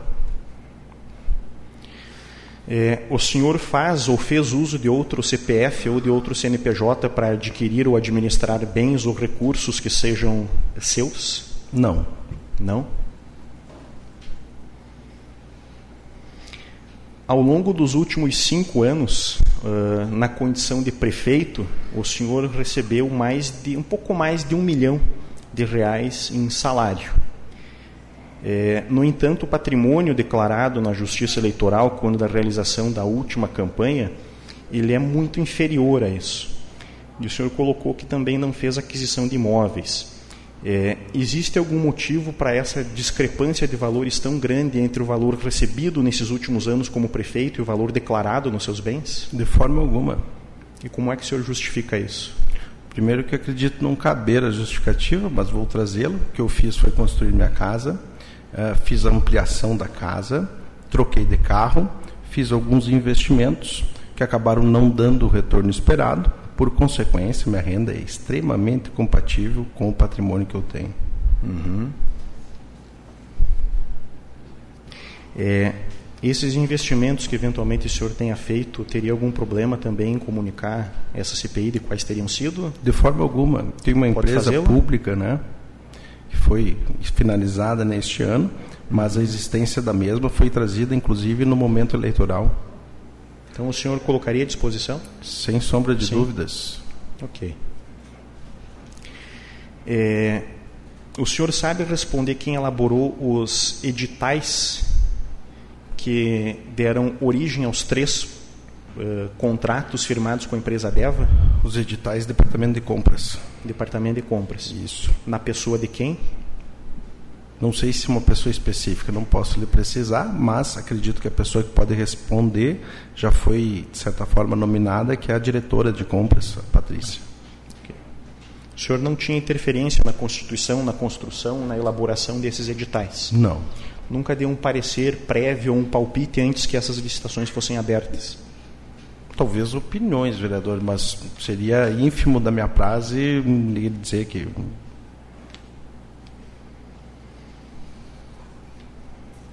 O senhor assistiu o depoimento prestado pelo vice-prefeito afastado Éder Piardi? Em partes. Em partes.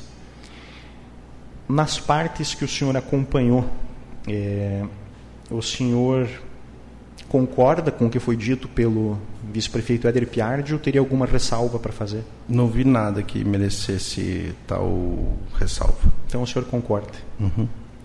É, o senhor chegou a acompanhar eh, que em alguns momentos o vice-prefeito eh, afirmou que o senhor tinha conhecimento de todo o processo que resulta na contratação da empresa Adeva em cima de três processos licitatórios distintos.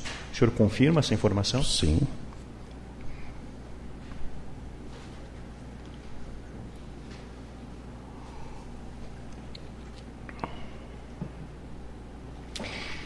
É do seu conhecimento que o vice-prefeito, quando secretário de Obras e Agricultura, se correspondia diretamente com o senhor Rogério Trevisan, proprietário da Deva? Sim. E o senhor sabe qual era o teor das comunicações? Não. Não? Ou então o secretário Éder relatava alguma coisa para o senhor? É provável que sim, nada que tenha merecido um registro que eu possa lhe externar nesse momento. Nada que o senhor lembre nesse momento. Isso. Em algum momento o senhor fez algum contato pessoal através de telefone, pessoalmente, e-mail, carta, WhatsApp ou qualquer outro meio com o senhor Rogério Trevisan? Algumas vezes sim. Sim. E que e-mail seria esse? Olha, principalmente através da minha secretária ou então do próprio telefone, alguma coisa nesse sentido. Vou ter que fazer uma ressalva, vereador. É, não posso adentrar em detalhes nesse sentido também. Tá, então, então eu não devo perguntar qual é o objeto destas conversas. Eu optarei por não responder.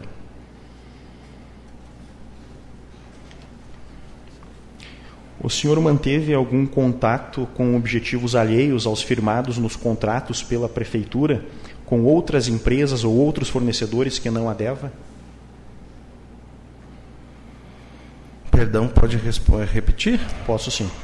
O senhor manteve contato com objetos alheios aos que não foram firmados pela prefeitura em contratos com as empresas eh, fornecedoras ou prestadoras de serviço que não seja a ADEVA.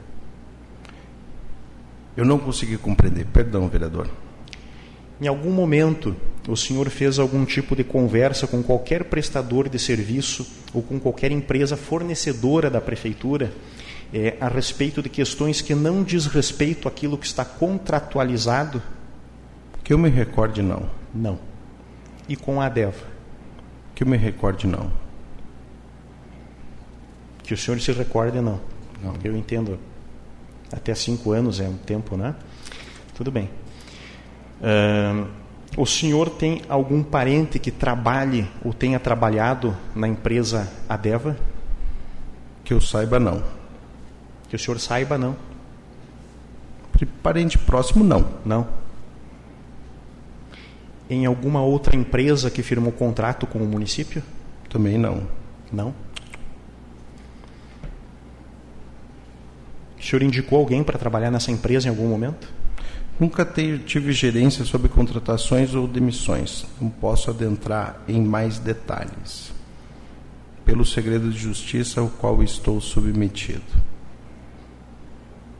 A resposta foi sim ou não? A resposta é opto por não responder.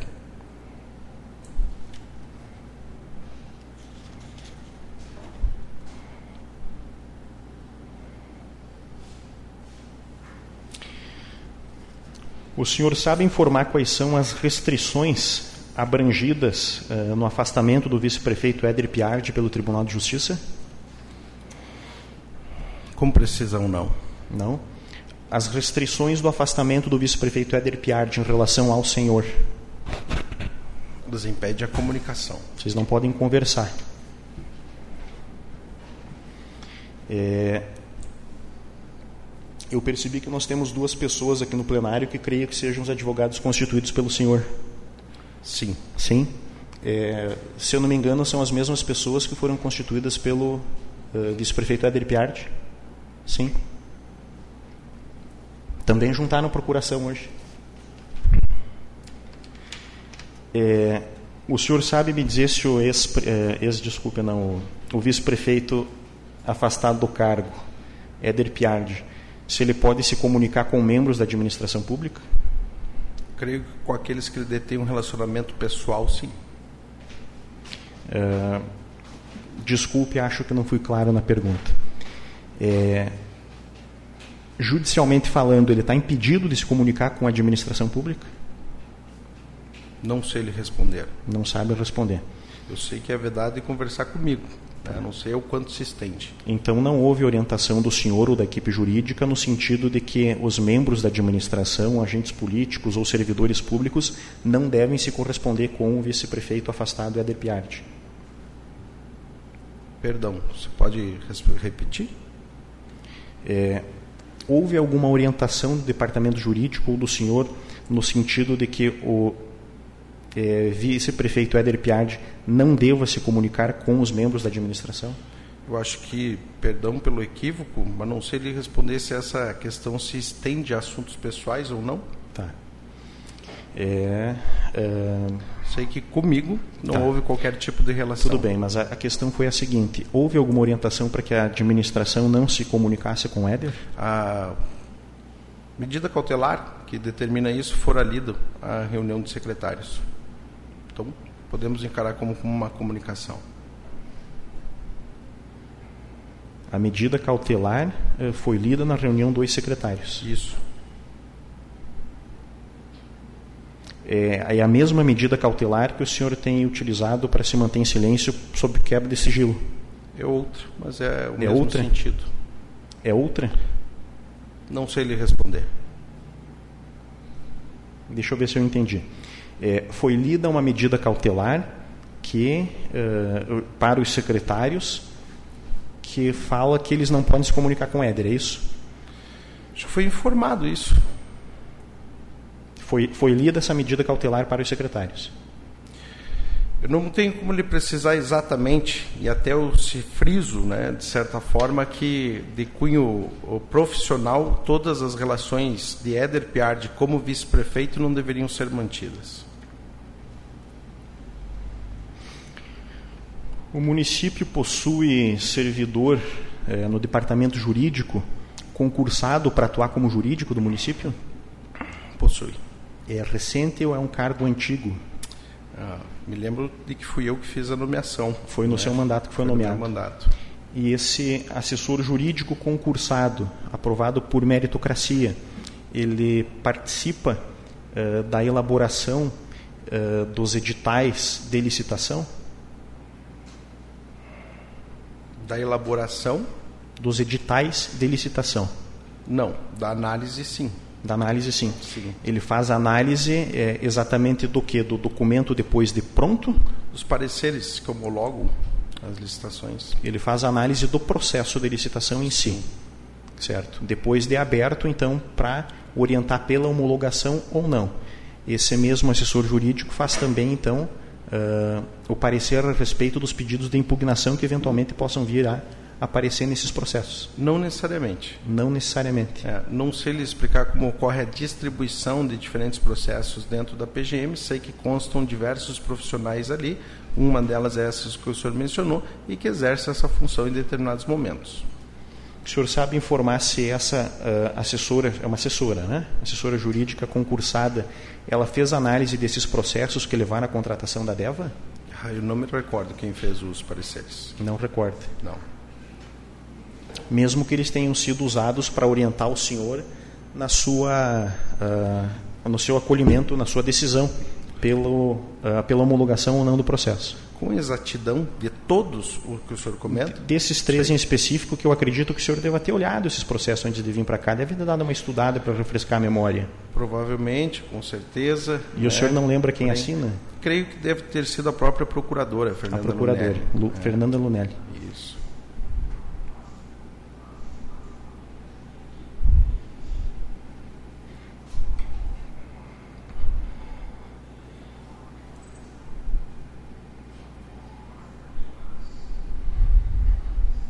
O senhor sabe me informar quantos servidores a Secretaria Municipal da Agricultura possui hoje?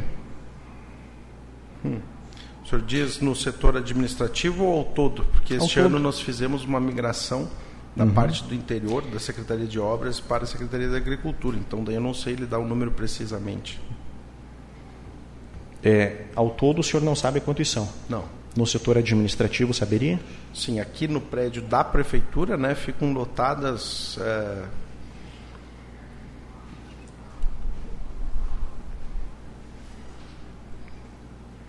Quatro pessoas. Eh, desculpe, o senhor respondeu? Quatro pessoas. Quatro pessoas. Aqui no prédio, né? Certo. Né? Essas quatro pessoas incluem o secretário. Não. Não? Não. Quatro pessoas mais o secretário. Uh, algum agente administrativo nesse quadro?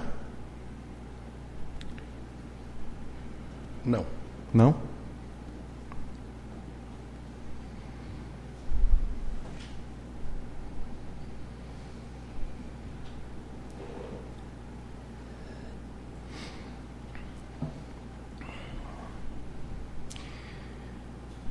É, há alguma coisa que o senhor gostaria de falar que nesse momento eu não tenha perguntado ou o senhor prefere esperar a oitiva do nosso próximo colega? Tem, tem, alguma coisa que o senhor não, acha que não tenha não. ficado bem explicado nas suas respostas que o senhor queira retomar? Não. Não? Eu estou satisfeito. Coloco um intervalo de cinco minutos e, na sequência, passa a palavra ao vereador Márcio Marques.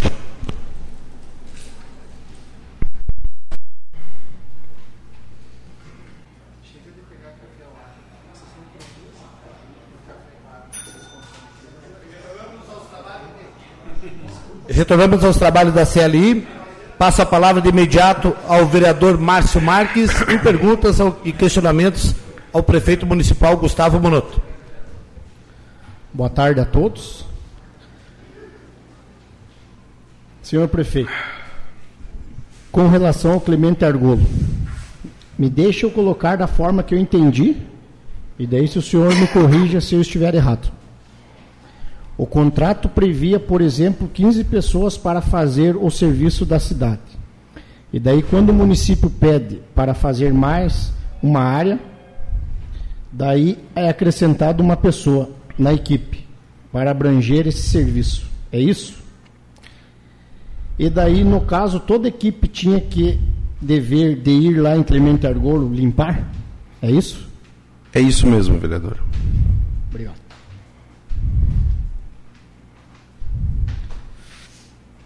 O senhor falou sobre o inquérito civil. Não entendi o que se tratava. O senhor pode me explicar melhor?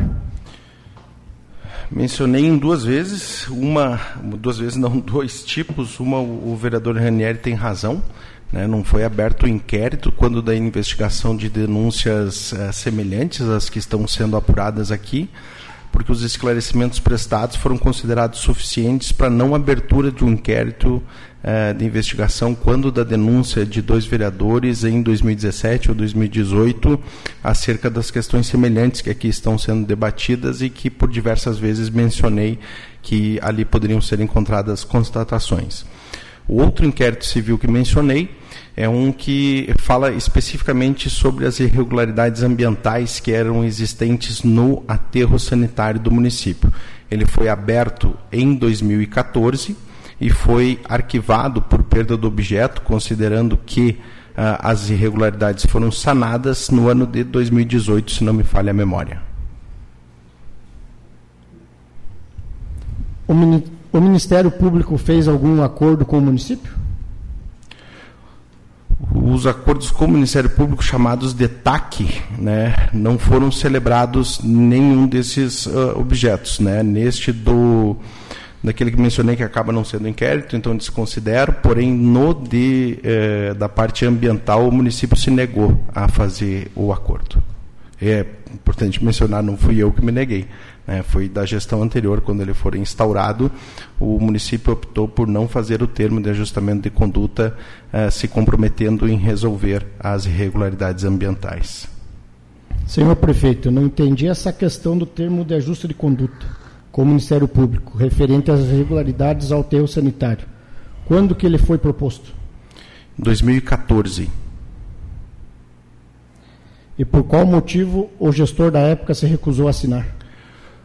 Não sei lhe dizer, não sei quais motivos ensejaram essa negativa, né, porque é, provém do gestor anterior, né, da nossa parte, não nos fora proposto, mesmo assim, o que ali estava querendo que se fosse sanado foi feito, né, e por consequência uh, o inquérito fora arquivado. Qual era o teor da decisão judicial que impediu o município de contratar a CODESA por delegação? Era justamente no sentido da sua natureza jurídica.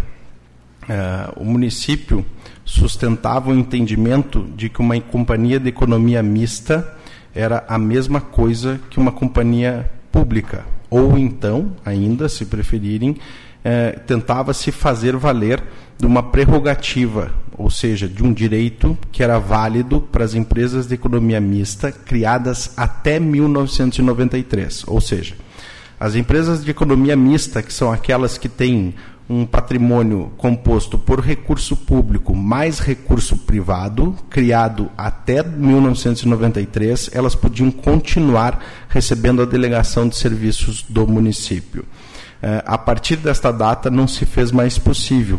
Como a CODESA foi criada a posteriori dessa determinação, o município tentava, de certa forma, uh, arguir que, com base na, no espelho dessas empresas que haviam sido criadas antes da lei, o poderia.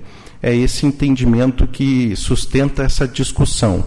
Né? E aí, devo mencionar que levei um certo tempo a compreender essa distinção, é, e era mais ou menos no seguinte sentido que nos era posta a situação. Se é, ela é do, do, município em si, por que ela é uma companhia de economia mista? Né? E se município e CODESA são a mesma coisa, por que, ela existia? É isso que enseja basicamente essa discussão. O senhor tem conhecimento se a empresa do senhor Rogério Trevisan já havia prestado serviço ao município antes de sua gestão? Eu, me foi relatado que ela participou de algumas campanhas de limpeza nos bairros em anos anteriores. Né? Nunca cheguei a ver a, a, a, os contratos né, em relação a isso, mas era relatado que ela havia participado de um programa, não me recordo, é, é, o seu bairro mais limpo, uma coisa nesse sentido, ela já havia prestado alguns serviços à Lagoa Vermelha. Já ouvimos em, em discussões políticas que o seu governo teria esvaziado o caixa da CODESA, pois quando o senhor assumiu o município havia cerca de 400 mil, mil reais em caixa. Isso procede? Não, isso é um equívoco, né? De certa forma havia sim um caixa, mas não que ele tenha sido esvaziado por uma deliberação nossa, né? Existiam uma série de ações trabalhistas que estavam em tramitação. Me lembro das primeiras que foram deferidas, eh, de certa forma, ou que seja que a empresa foi condenada a pagar, que foi em setembro de 2017. O valor de três ações dessa de, neste momento dava quase 180 mil reais. O senhor confirmou que Éder Piardi de Geroni lhe recomendaram terceirizar os serviços. Não lhe causa curiosidade eles não terem convencido o gestor anterior a tal decisão, já que ambos trabalhavam no governo que lhe antecedeu? Eu acho que essa questão né, tem que ponderar duas questões. Uma é o contexto da decisão judicial que determina o fim da relação do município com a CODESA, que era o contexto que eu tinha para tomada de decisão, e outro é, me perdoe, mas é quase que de certa forma não querer admitir que se equivocou ou que se errou. Isso é uma suposição minha. Acredito que a natureza jurídica da CODESA foi equivocada quando da sua constituição e por consequência esta deliberação ela traria, de certa forma, uma necessidade de reformular aquilo que houvera sido proposto e ofertado como uma grande solução em outro momento. O senhor falou que foram conhecer a DEVA por motivo alheio à terceirização da coleta. Mas quando soube que a DEVA ia participar do certame, tinha preferência pela contratação desta? Não. A DEVA recebeu alguma informação privilegiada que permitiu ter o menor preço? Não que o senhor tem a dizer sobre o afastamento do seu vice-prefeito? Não tenho nada a dizer.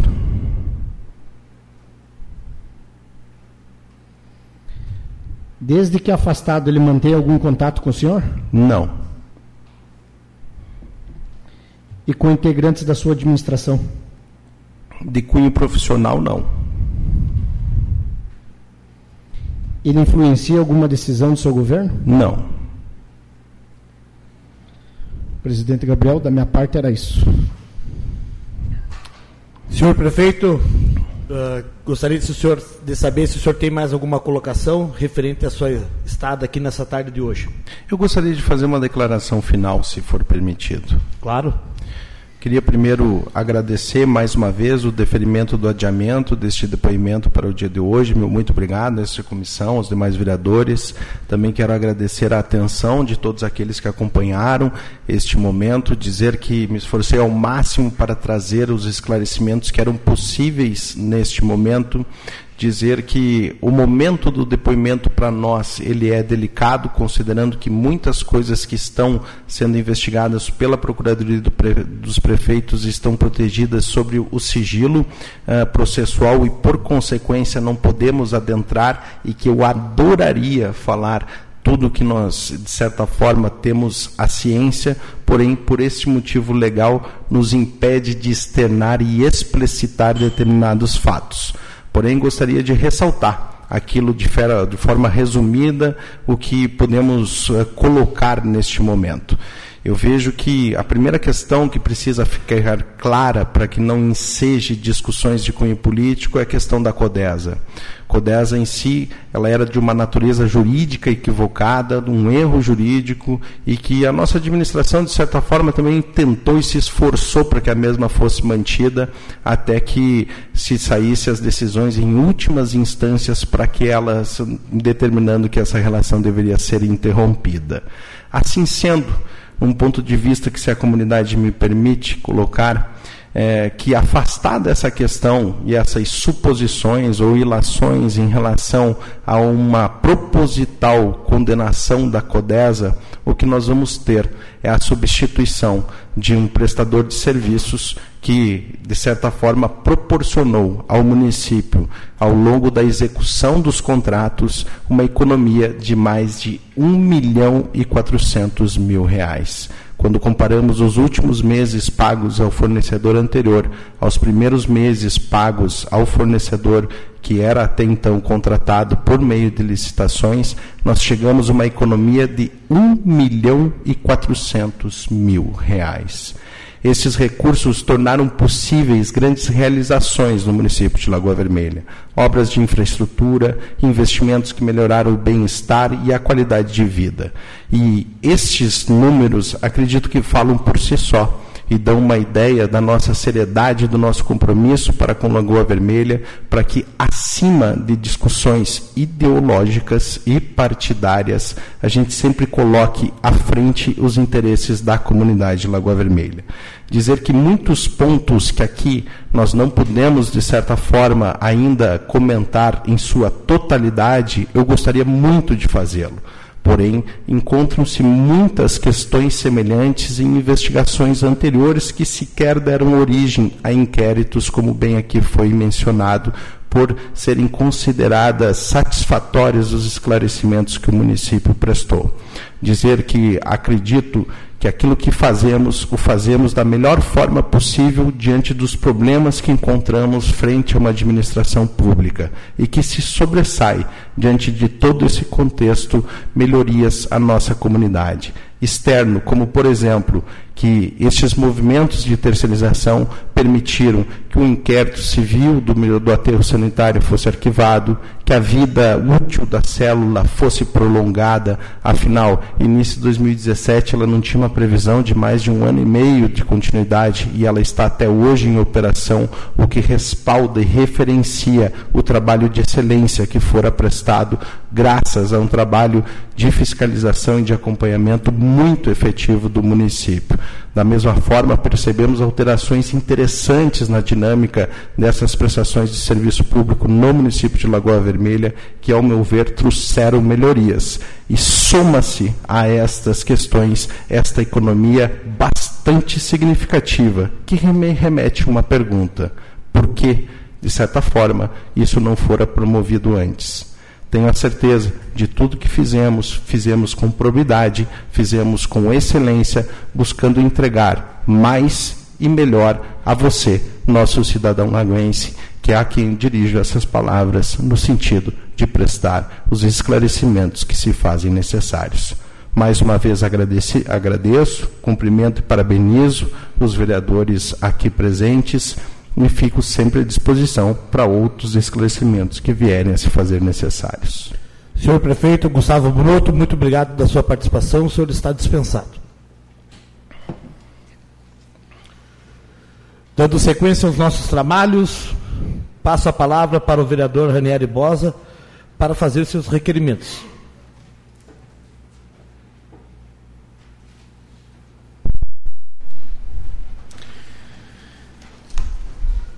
Senhor presidente, eu solicito que seja expedido à Prefeitura Municipal é, um pedido para que eles nos encaminhem cópias dos processos administrativos mencionados pelo senhor prefeito referentes à empresa Adeva, período dos últimos cinco anos.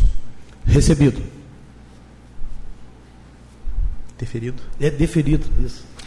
Solicito a, que apresente gravação, a transmissão desta uh, eh, CPI seja igualmente direcionada ao Ministério Público Estadual, Procuradoria dos Prefeitos, para que tomem conhecimento do depoimento prestado hoje pelo prefeito municipal Gustavo Bonotto. Recebido.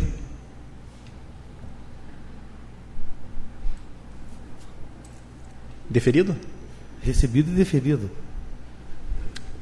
Solicit... recebido e deferido é a mesma valia. Tá, tá ótimo. O importante é que chegue lá. Isso. Solicitar que seja expedido ofício ao Detran para que este informe a lista de veículos que pertenceram ou que pertencem atualmente à DEVA, considerando os últimos cinco anos. É, nesse pedido eu peço que informe o CNPJ da DEVA, porque eu tive dando uma olhada na internet, a, o proprietário tem outras três empresas no nome dele, então eu vou mandar o específico da empresa que tem contrato com o município de Lagoa Vermelha. Recebido. Requer que seja encaminhado ao Tribunal de Justiça, e aí eu primeiro vou justificar. Os senhores perceberam que em determinados momentos algumas, algumas perguntas foram respondidas, é, ou melhor, não foram respondidas sob a alegação do sigilo de justiça. Isso também aconteceu em relação ao vice-prefeito Éder Piardi, e, e, e essa resposta nos deixa, de certa forma, um pouco incomodados no sentido de não conseguirmos clarear as coisas. Então, é, o pedido seria para que o Tribunal de Justiça autorize a quebra do sigilo, ao menos para a CPI. E a gente faria, quem sabe, uma reunião não transmitida é, pela internet ou sem a presença no plenário, mas para que a gente possa ouvir essas testemunhas e esses investigados é, na íntegra, se não transmitida, de quem sabe a gente interrompe aí parte da, da da oitiva para fazer as perguntas direcionadas a esses inquéritos, porque ficam lacunas aí que ficam difícil de, de, de a gente trabalhar, né? Então, se possível, pedir a quebra do sigilo ao Tribunal de Contas. Desculpe, Tribunal de Justiça. Uh, podemos fazer, só acho que vai ser um pouco difícil pela questão que está envolvida, que é do nosso conhecimento, mas vamos fazer. Uh, eu, eu, preciso da informação concreta, presidente Gabriel, se realmente chegou aqui a essa casa a declaração de patrimônio do vice-prefeito Éder Piardi. Eu tenho informação extraoficial de que não chegou. Pelo menos eu não tenho. Senhor servidor Luiz Andrigue. Só para nós confirmar.